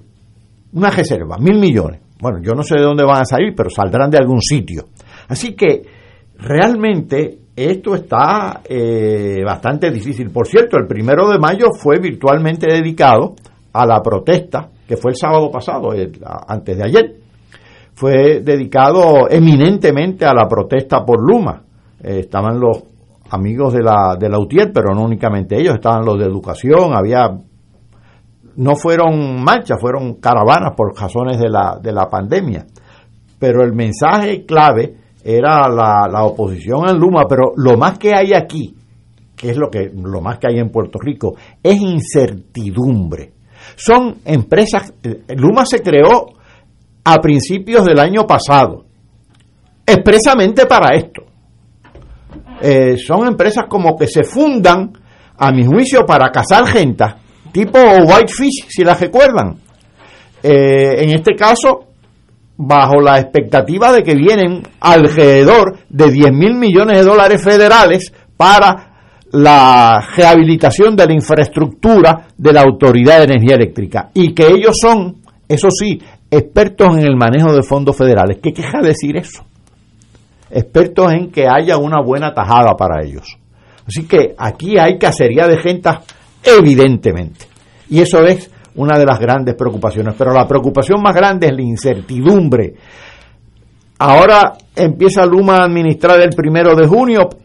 Ya por ahí, por esos días, empieza la temporada de huracanes en Puerto Rico. Eh, el, propio contrato dispone, como nos explicaba aquí Rolando Emanuel, y hace escasamente una semana o dos semanas, eh, que en caso de emergencia, pues hay unas- unos dispositivos en el contrato para que Luma coja las maletas y se vaya. ¿Y qué nos deja? Incertidumbre. La que son problemas complejos. ¿Cómo nosotros dejamos prostituir un monopolio del Estado que era... Aquí venía gente a visitar los sistemas eléctricos de Puerto Rico, pues yo estaba en la General Electric y venía gente de Irlanda, etcétera, etcétera. Y cómo de eso a la nada en 30 años. ¿Qué pasó en esos 30 años? Politización, no sé, no sé. Sí, pero- claro, esa, esa es la explicación. Oye, es politización. Y cacería de gente a todos lados vinculado a la politización, porque para empezar, había unos laboratorios, y eso se presentó, no, hubo hasta investigaciones por en el Nuevo Día y en el, y en el, y en el. Senado, que certificaban que el, pretor- el petróleo era grado A y se pagaba grado A y realmente era grado B, Sí, un sí. montón de irregularidades de esa índole. Eso, Además, yo creo que el sindicalismo en Puerto Rico en general y en muchos lugares cometió un error. El, una unión es fuerte, no inherentemente fuerte, es fuerte si el taller es fuerte. Había que fiscalizar más el taller, porque el taller, sobre todo si se trata de un taller público, hay que mantenerlo sólido. Y yo creo que hubo cierto relajamiento en la fiscalización hace muchos años a la, a la Autoridad de, Energía Eléctrica y a otras, y a otras entidades públicas. Yo creo que lo, lo que el liderato del Partido Popular y el liderato del PNP eh, eh, le han hecho a Puerto Rico no- es una cosa que no tiene nombre. Eh, porque esto es un trabajo conjunto. Durante, a lo largo de 30 años, dos gobiernos se dieron cuenta que la Autoridad de Energía Eléctrica podía convertirse en una fuente de ingreso, de riqueza, eh, de contratos, de protección a parientes y dolientes. Y entonces se, impusieron la difícil tarea por la cual se merecen un premio. ¿Cómo tú llevas a la quiebra a un monopolio? es bien difícil, no, no a, es fácil. a un monopolio que fija sus propios precios y que vende un producto que todo el mundo necesita Es bien difícil. y que empieza con una organización que está funcionando muy bien. Oye, llevar eso a la quiebra requiere esfuerzo, requiere una voracidad, una irresponsabilidad, eh, una falta de, de sentido de fiducia, de la protección de los intereses que te han sido encomendados. Eh, para entonces luego, cuando ya está el agua al cuello y la marea subiendo, entonces decir la voy a privatizar porque los gobiernos no saben bregar con las cosas. ¿Cómo que no saben bregar con las cosas? ¿Cómo fue que los americanos llegaron a la luna? ¿Ah? ¿Cómo fue que se montó aquí don Antonio Luchetti con, ese trabajo de don Antonio, esa autoridad de energía eléctrica que fue eh, un éxito, que era costo efectiva y era, bueno, ¿por qué? Porque estaba fundada sobre la teoría de dar un buen servicio, estaba bien supervisado. eh, y había sus sistemas internos de balance y había un control. Ahora, cuando aquí se desató la locura de la privatización, por ahí entonces empezó la gente a darse cuenta que cuando tú veías que el presupuesto de Puerto Rico era tanto, una cosa es el presupuesto de Puerto Rico, pero si lo miras con otros espejuelos, tú dices, oye, ven acá, ¿cuánto de esos, de ese presupuesto es servicios legales? Ah, bueno, pues 40 millones de pesos. Oye, ¿y por qué en vez de tener 40 millones de pesos para pagarle a las divisiones legales de los departamentos? No las dejamos ahí secándose en la mata, esas divisiones legales. Nombramos a los primos bobos de los políticos, que no tienen otra salida. Los nombramos esas divisiones. Pero los casos importantes se los damos a bufetes privados. Y, pa- y les pagamos a 500 pesos la hora. Y ahí están los que nos dieron chavos para la campaña y los que nos van a dar para próxima. Ahí está tu hermano, ahí está tu primo. Ahí, entonces, de momento, pues el presupuesto adquiere otro color. Y cuando empezaron a privatizar los hospitales, que se montaron, a- aquellos médicos montaban corporaciones para prestar el servicio, que, pues, y sigue multiplicando y multiplicando y multiplicando. Eh, y llega el momento en que el, gobierno perdió su capacidad de actuar, se volvió inútil, un, un gigante torpe que no podía actuar ni hacer nada, ni podía proteger el interés público. Eh, eh, la, eh, la autoridad de carretera no podía hacer, ya no sabía hacer carretera. El departamento que vende luz no sabe hacer luz. El que lleva a la gente a Vieques no sabe llevar la gente a Vieques. Eh, eh, y, entonces- y todos, y cada vez se gasta más dinero. Y cada vez hay más, hay más multimillonarios en Puerto Rico. Cada vez más. Oye, quizás, eh, Fernando, ¿te acuerdas que Reagan decía que el, el problema era el gobierno? Y quizás tenía razón, excepto que el problema no es el gobierno público, no es el Estado, es el gobierno privado. Así mismo es. Y entonces, pues a- ahí estamos ahora. Y la solución, que los muchachos no están portando bien, dalos en adopción. Esa es la solución. Dalos en adopción. Que alguien más resuelva el problema. Eh, y entonces eh, a eso hemos llegado. Y eso se lo debemos al liderato del Partido Popular y al liderato del Partido Nuevo Progresista, que si yo fuera una persona que hubiera sido gobernador de esos partidos, no me atrevería a salir a la calle, porque me daría vergüenza que la gente me mirara en la cara. Y eso fue ocurriendo a ciencia y paciencia, y, y destruyeron la, la eficacia, hombre, que no siempre era suiza la eficacia de las agencias, oye, pero, pero cumplían su cometido eh, funcionaban con presupuestos muy modestos. eh, y lo que había era que mejorar eso. Pero no, llegó el momento en que la gente vio, la gente en los, en los- en los altos mandos de esos, del PNP y del Partido Popular vieron en el dinero del presupuesto una posible fuente de lucro para ellos, sus parientes, sus dolientes, sus amigos, su círculo extendido, que a su vez entonces producía dinero para el partido y para ganar elecciones, y se volvió un círculo vicioso, y, y aquí estamos. Y es posible romper ese Sí, sí, pero tiene que, hay que, pero, pero hay que empezar saliendo de toda esa gente. Sí, sí, que eh, empezar en cero. A mí me preguntan de, ah, la policía, que si abusa, que si... ¿Cómo vamos a bregar con eso? Bueno, pues yo sin ánimo de ser simplista. Hay una manera que no falla de montar un buen sistema policíaco, no falla. Tienes que seleccionar bien a los candidatos. Tienes que entrenarlos y después tienes que supervisarlos. Así, así, así un llame. Ah, y- y quién tiene que hacer eso? Pues una persona capaz. Una persona capaz. Y que ande preocupado no por los chavitos que va a hacer por, la- por el lado, sino por el trabajo. Y esa persona necesita el respaldo de quienes estén en posiciones de poder político, que cuando tome decisiones lo respalden. Pero si el que toma posiciones está velando por el interés, mira las compras de la- las compras de las pruebas. Todo ese episodio de cómo sí, sí, sí. se manejó todo No, pero eso. eso era, eso era Entonces tú te preguntas, ¿y quién estaba protegiendo el interés público? ¿Quién? Así es que esa crisis es el fracaso del, del régimen, el fracaso del gobierno, del régimen colonial, de esta forma de capitalismo eh, dependiente y ahora además empequeñeciéndose. Y cada vez más la dependencia, no, no, no hay otra. Ya los gobiernos y la Junta, todo el mundo, cuando hablan del futuro con optimismo, es de los chavos federales que vienen. Ya a nadie se le ocurre decir, porque se va a abrir una fábrica, es que a nadie se le pasa por la cabeza decir una irrelevancia como esa.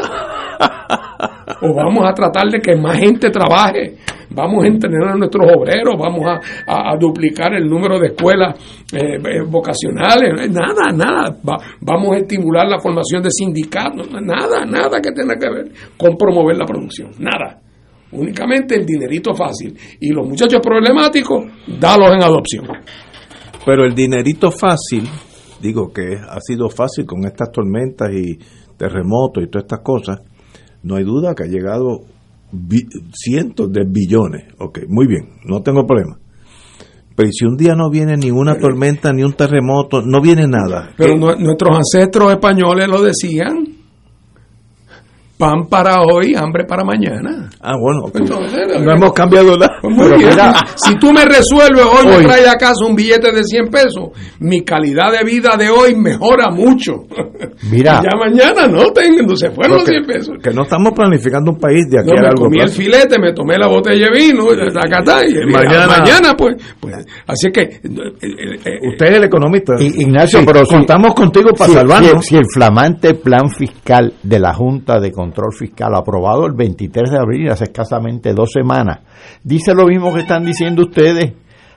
Se monta en los fondos federales, pro- a- proyecta un crecimiento bastante raquítico por aquí por la década del 20. Ya para la- el inicio de la década del 30 caemos en el hoyo de nuevo, pero ¿qué plan fiscal es ese? Porque no hay, no hay ni la ni, no, no aparece la palabra desarrollo. Pero como dice Martín, para el 30, pues, pues bregamos. Ah, el, el problema es ahora que el dinero está aquí. Pero uno se pregunta, pues tú puedes tener un país cuya economía depende de que haya una tragedia Estados Unidos mande dinero. Y si tienes la mala suerte que los próximos dos o tres años no pasa ni una tormentita, ni una lluvia, y no ni un, ni un terremoto, pues vamos a tener una crisis aquí. Yo no soy economista, una cosa espantosa. O, o continuaría la emigración, que yo creo que eso va a continuar pasando, ¿no? Eso, eso es un mal. Tenemos que ir a una pausa, amigos. Fuego Cruzado está contigo en todo Puerto Rico. Todos los miércoles a las 4 y 30 de la tarde no se pueden perder el programa Tu Conciencia Económica PR, un programa de análisis de noticias de la economía local e internacional para que tomes tus decisiones financieras con conciencia con el experto Roberto Berríos. Todos los miércoles a las 4 y 30 pm por Radio Paz 810 AM y por Radio Paz 810.com. Tu Conciencia Económica PR, proveyendo tranquilidad, transfiriendo tu riesgo. Fuego Cruzado, el programa de más credibilidad en la radio puertorriqueña, es ahora la tribuna abierta de análisis noticioso, con diversas perspectivas que exploran el trasfondo de lo que acontece a diario y cómo nos afecta. Escucha Ignacio Rivera y sus panelistas invitados de lunes a viernes en Fuego Cruzado en transmisión diferida a las 10 de la noche por Oro 92.5 FM.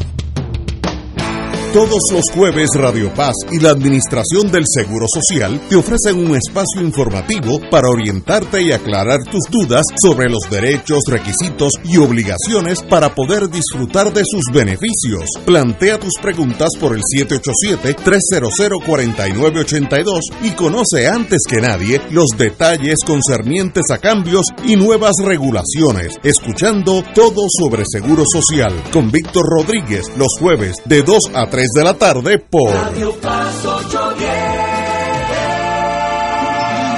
En Oro 92.5 FM, Radio Paz 810 y el Canal 13 estamos trabajando a tono con la emergencia que en estos momentos está viviendo Puerto Rico. Estamos ofreciendo nuestros servicios al máximo con el personal disponible según nos permitan las circunstancias. Si tiene un mensaje para ofrecer a sus asociados, clientes o personal, solo tiene que llamar al 787-349-7949.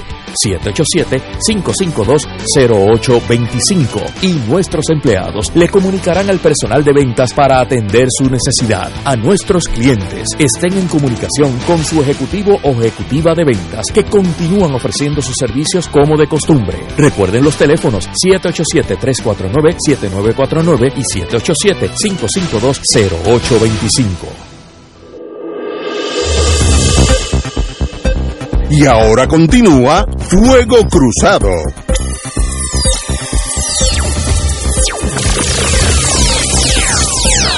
Regresamos, amigos y amigas, a Fuego Cruzado. Bueno, este, esto no sé si es bueno para mí, para los estadistas. No al proyecto de estadidad para el Distrito de Colombia. Eh, eh, hay un señor que tiene un nombre, München. El senador demócrata, demócrata Joe Manchin, Manchin, Joe de Manchin. West Virginia descartó ayer aprobar el, pro- aprobar el proyecto de ley a favor de la estadidad para Washington, D.C., pendiente en el Senado, lo que cancela la posibilidad que aún eliminando el filibusterismo puede haber una mayoría demócrata para aprobar la medida. Eh, Manchin coincidió con los, con los republicanos del Congreso en que se requiere una enmienda constitucional para poder convertir la zona residencial de Washington DC en Estado. Y eso lo, lo dilata por 15 años, en lo que busca una enmienda constitucional. Así que, ¿qué quiere decir eso en español? Bueno, eso quiere decir que el, el señor Manchin está usando eso de pretexto. Seguro. Digo, es obvio. Pero el argumento no es baladí, porque fíjate cuál es el argumento, eh, Ignacio. El argumento es el siguiente. Hace como 15 años se enmendó la Constitución de Estados Unidos para concederle a Washington, D.C. voto presidencial.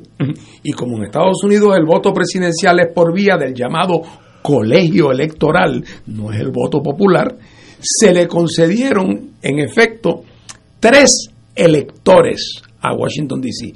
Si fuera Estado, tendría derecho, ¿verdad?, a tres electores, porque tendría dos senadores y por población un Uno. representante. Así es que la enmienda constitucional le concede tres electores a Washington, D.C.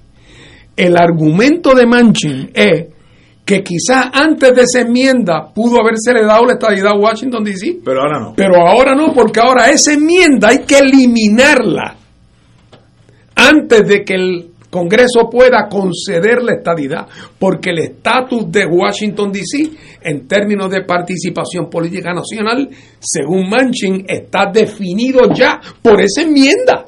Por lo tanto, esa enmienda, lo que ellos tanto celebraron, ahora les viene como una amenaza. Pero eso es un pretexto de Manchin. Manchin es un demócrata en un estado donde el presidente Trump ganó por 30 puntos.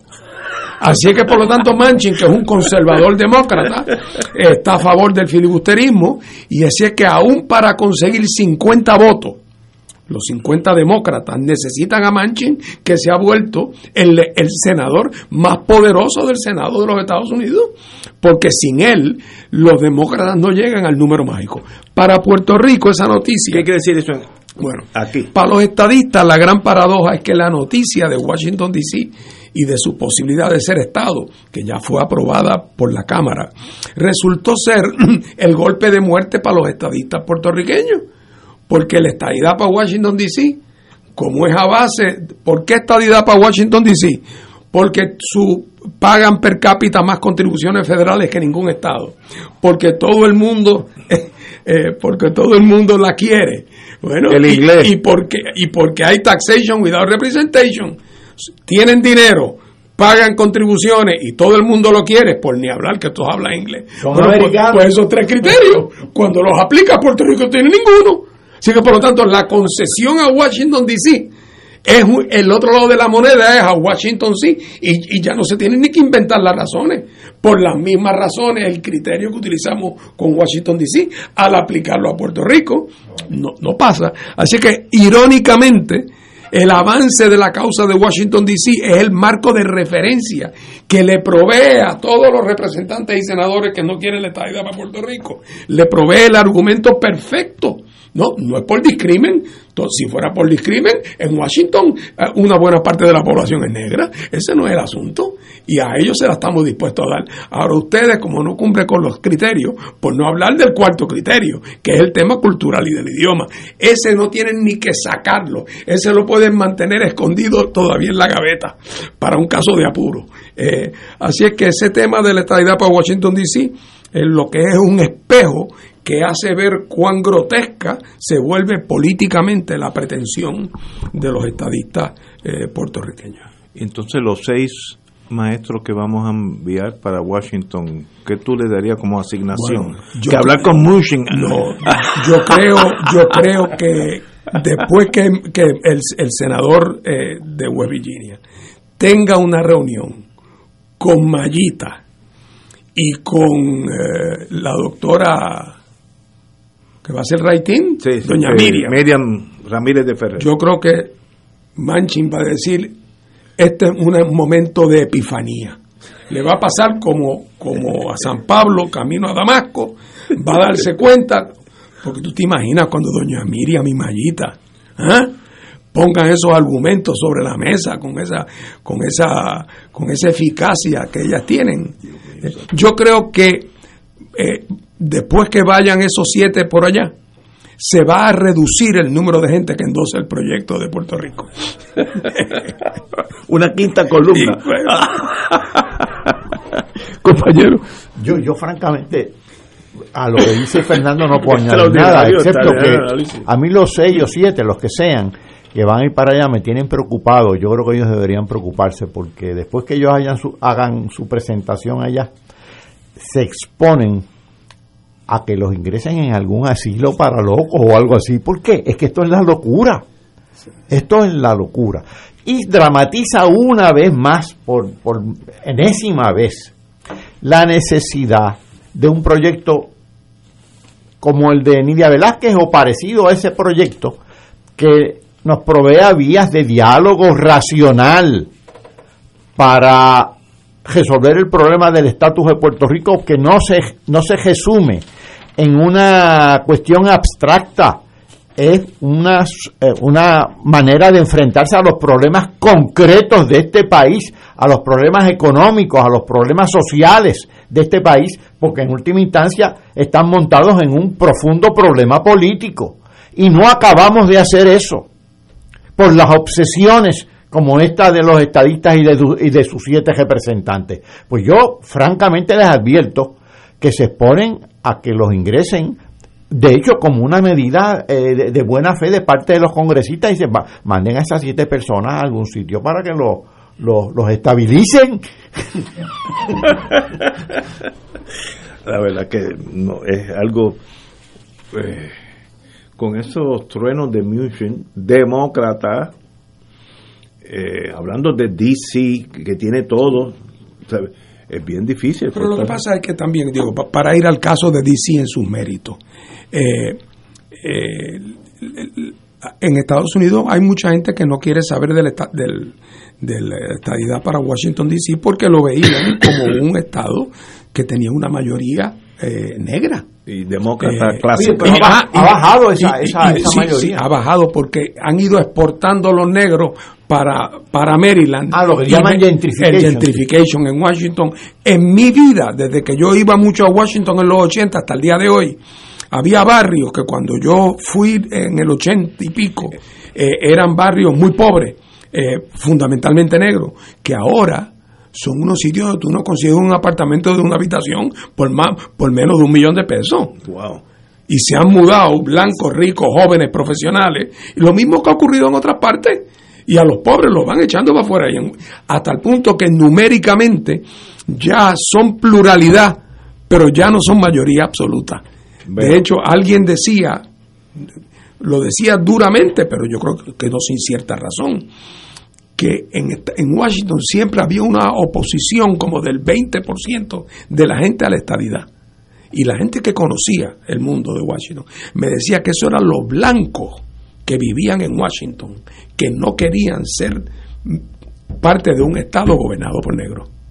Veo, entiendo, ¿Ah? entiendo. sí. que, que por eso es que había cierta oposición a la estadidad entre residentes de Washington, que preferían que Washington estuviera en las manos de un comité del Congreso dominado por blancos como ellos, eh, que estar en manos de un gobierno propio. De, pero, así, pero eso todo ha ido cambiando porque la sociología no se detiene nunca y la demografía no se detiene nunca, pero en el entretanto se presentan problemas políticos serios.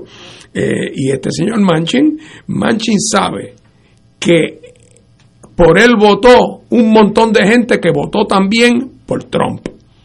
Y él siempre, en todo lo que tenga que ver con las las causas conservadoras, él va a ser demócrata de nombre, en términos de gasto, pero en términos de políticas públicas, lo que tenga que ver con el tema racial, lo que tenga que ver con las armas, eh, en todo eso, eso no se va a ser la línea como, si- como si fuera un republicano conservador. Eh, así es que, pero de todas maneras, mientras el tema de la discusión de Washington se mantenga vivo, el contraste con el tema de Puerto Rico hace que si no están dispuestos a dársela a Washington, ni, o sea, que, que ni soñar Puerto Rico. Y aunque se lo dieran a Washington, se la estarían dando precisamente porque Washington reúne las condiciones que Puerto Rico no reúne. Pero, sí, no estoy de acuerdo, pero si ni tan siquiera Ah, se no. la dan a Washington, Ah, claro. entonces es académico, ¿no? el, el análisis es académico. Por- Porque, bueno, en, el, en el día de ayer o hoy, déjame ver, domingo, el amigo doctor Rafael Cox Salomar escribió un artículo lo más largo sobre Washington, Moscú y Beijing, nuevo orden mundial. Y yo creo que eso es interesante, nosotros que estamos en el Caribe casi mirando ese escenario, eh, cómo China está reclamando su esfera de acción, de influencia por el Pacífico, Rusia ya lo tiene en Europa eh, y, y en esos países eh, de mediano Oriente, Siria, etcétera. Rusia tiene una voz cantante negativa, pero la tiene. Eh, y Estados No, Unidos. negativa para Estados Unidos. Exacto. o sea, Para eh, Rusia, eh, para para- esos países puede ser muy positivo. Ex- exactamente. Eh, digo negativa porque hay muertos y cosas, pero a veces, eh, ¿sabe cómo son los pero no muchachos? tanto como los americanos han matado. ¿En, dónde? ¿En Siria? En, en, Irak y en Afganistán. Ah, no, no, sí, sí, sí, sí, esos son grandes ligas. Pero yo creo que estamos en la antesala de que Estados Unidos va a tener que emocionalmente darse cuenta que estas dos naciones, sobre todo China, tienen otro tipo de influencia, no es con portaaviones de submarinos nucleares y tener bases, sino es comercialmente, etcétera, que tiene el mismo efecto y que China va a ser una potencia donde muchas naciones del tercer mundo van a mirarla como el eje de sus intereses y eso afecta afecta a los intereses emocionales de Estados Unidos mucho más allá que en el sentido económico, aunque también los afecta. ¿Qué tú crees, Martín? Bueno, yo creo que la realidad del caso es que eh, el mundo ha cambiado y eh, ya para el año 2030 la economía china va a ser más grande que la economía Sí, americana para el 2030. Eso es una cosa Increíble. dramática. Parece mentira cuando, eh, cuando yo llegué a Puerto Rico de estudiar leyes la década del 70 a, a Puerto Rico. Si China se hubiera hundido en el mar, se hubiera hundido en el mar, No hubiera pasado nada, nada, nada. no se hubiera afectado la vida de ninguno de nosotros de ninguna manera. Correcto. Porque ni nadie le vendía nada a China, ni China le vendía nada a nadie. Así que, por lo tanto, era como una cosa que no existía. Hoy día es inconcebible la economía mundial sin la fuerza que representa la economía china. Después que se terminó la Guerra Fría, los americanos entraron en la ilusión de que ahora venía un mundo unipolar, donde solamente habría una sola potencia, la Unión Soviética desmembrada, los chinos todavía siendo pininos, los americanos fuertes, poderosos, que, que vendría su época. Y tuvieron su época Pero esa época se fue quedando atrás según los rusos fueron reconstruyendo, según los chinos fueron fortaleciéndose y según los americanos fueron también tomando malas decisiones todo ese envolvimiento de los Estados Unidos en la guerra del Medio Oriente, No, no, es un- toda esa reacción absurda, lo que eso ha costado en prestigio, en dinero, por no hablar de vida, pero en prestigio y en dinero para Estados Unidos. Esa reacción poco mal pensada a los eventos del, del, del- del ataque del, de, de- de- de las Torres Gemelas, toda esa secuela mal diseñada, mal pensada, realmente Estados Unidos se tiró por el camino de la equivocación, eh, Rusia y China empezaron a coger fuerza y para colmo de cuento, como si le faltara a Estados Unidos otro golpe, los cuatro años de Trump resultaron desastrosos a lo interno y a lo externo eh, para los Estados Unidos. Y ahora están viendo a ver cómo recomponen el tablero, pero no es fácil. Eh, hasta hace 5, 6 o 7 años, ninguno de nosotros hubiera pensado ni por un momento que era posible que China intentara forzar la mano en Taiwán. Es imposible. Hoy día, perfectamente posible. Que se quede, que Rusia entre y se quede con el pedazo de Ucrania que está, eh, pues también es perfectamente. O sea, hoy día nos damos cuenta que los americanos lo pensarían siete veces cómo responden a una movida Bueno, de esa naturaleza. Putin se quedó con Crimea, es un hecho con su- y no pasó nada, se quedó y se acabó, esto es mío. Oye, y hay otra cosa. La protagonista en inversión directa externa, aparte de Asia, en África y en América China. Latina es China. Mientras tanto, el discurso de Biden, que yo escuché el otro día, es análogo al de Trump en algunas cosas. Entre otras, el proteccionismo. Buy American, buy American. Ese proteccionismo le cae como bomba al resto del mundo. Y pueden también tener represalias. Y en la guerra comercial entre China y Estados Unidos, cuando Trump la fue ganando China, no Estados Unidos. La política exterior y la política comercial de Estados Unidos ha sido muy proteccionista y en consecuencia muy torpe. Yo no sé qué política tienen con relación a América Latina, parecen no tener ninguna que no sea la de la Guerra Fría. Así que ahí China está jugando un papel cada cada vez creciente y con- creo yo con, con, con más habilidad que Estados Es Unidos. que yo creo que tenemos que... Y, echar para atrás nunca es fácil en nada en la vida. Si tú te acostumbras a estar en un Mercedes-Benz, guiar, la guaguita mía, eh, eh, es más difícil. Porque la vida es así. Estados Unidos tiene que acostumbrarse a compartir el mundo de influencia con otras naciones y eso hasta ahora ha estado solo, básicamente, después de la Segunda Guerra Mundial no había nadie y ahora China, bueno, mira aquí en la vida nuestra, búscate todos los productos que tú estás comprando y, y chequea, más de la mitad son chinos, hoy, ahora mismo, no estoy hablando de que hace 15 años, pues eso va a ser influencia y si que, que están detenidas plantas de fabricación de automóviles en Europa y en Estados Unidos porque no tienen suficientes chips. Están, están detenidas que plantas de la allá. Ford y de la Mercedes-Benz. que lo hacen allá. O, o sea, no estamos hablando de que no viene arroz de China, no, no, no, los chips, lo más, lo más sofisticado del, así es que es otro mundo, otro mundo. que Y eso yo creo que eh, es doloroso para Estados Unidos porque emocionalmente saber que ya tú no eres el centro del universo, emocionalmente es, es incómoda. No, para mí es una satisfacción enorme, porque eh, eh, ya era hora de que los Estados Unidos Sí. viera el mundo Sí. desde la perspectiva que lo vemos Como el mundo los, los mortales. eh, lo- y que bastante prepotentes fueron con su Sí. fuerza Oye, cuando se sentían que estaban solos en el barrio. Y antes de antes de irnos, nos queda un minuto. Los errores de Afganistán, los errores de Irak son de, de Libia, son imperdonables. Es unos errores. En estos días ya el presidente dijo, vámonos de Afganistán. Quiere decir, como Vietnam, ganamos, nos vamos, embuste, ¿no? Pero nos fuimos. Después de 10 años, 15 años, tiro limpio allí, ¿qué hicimos? Nada. Nada. Es más, atrasamos ese país. Y mira ahora lo bien que, lo útil mutuamente que es la relación Vietnam-Estados Unidos. Ya, ahora está. ¿eh? Bueno, eh, es, eh, Vietnam es Most Preferred Nation para efectos aduaneros. Es el NE, es primo, es primo mío, vamos a poner. bueno, el mundo cambia. Señores, tenemos que irnos. Al compañero, mi querido pastor, que no lo mencioné, Estrada. Qué bueno que está aquí con nosotros. Oye, en ausencia del Provost Marshall, Estrada puede hacer un, un balance entre, entre la locura de nosotros. Qué bueno tenerlo aquí.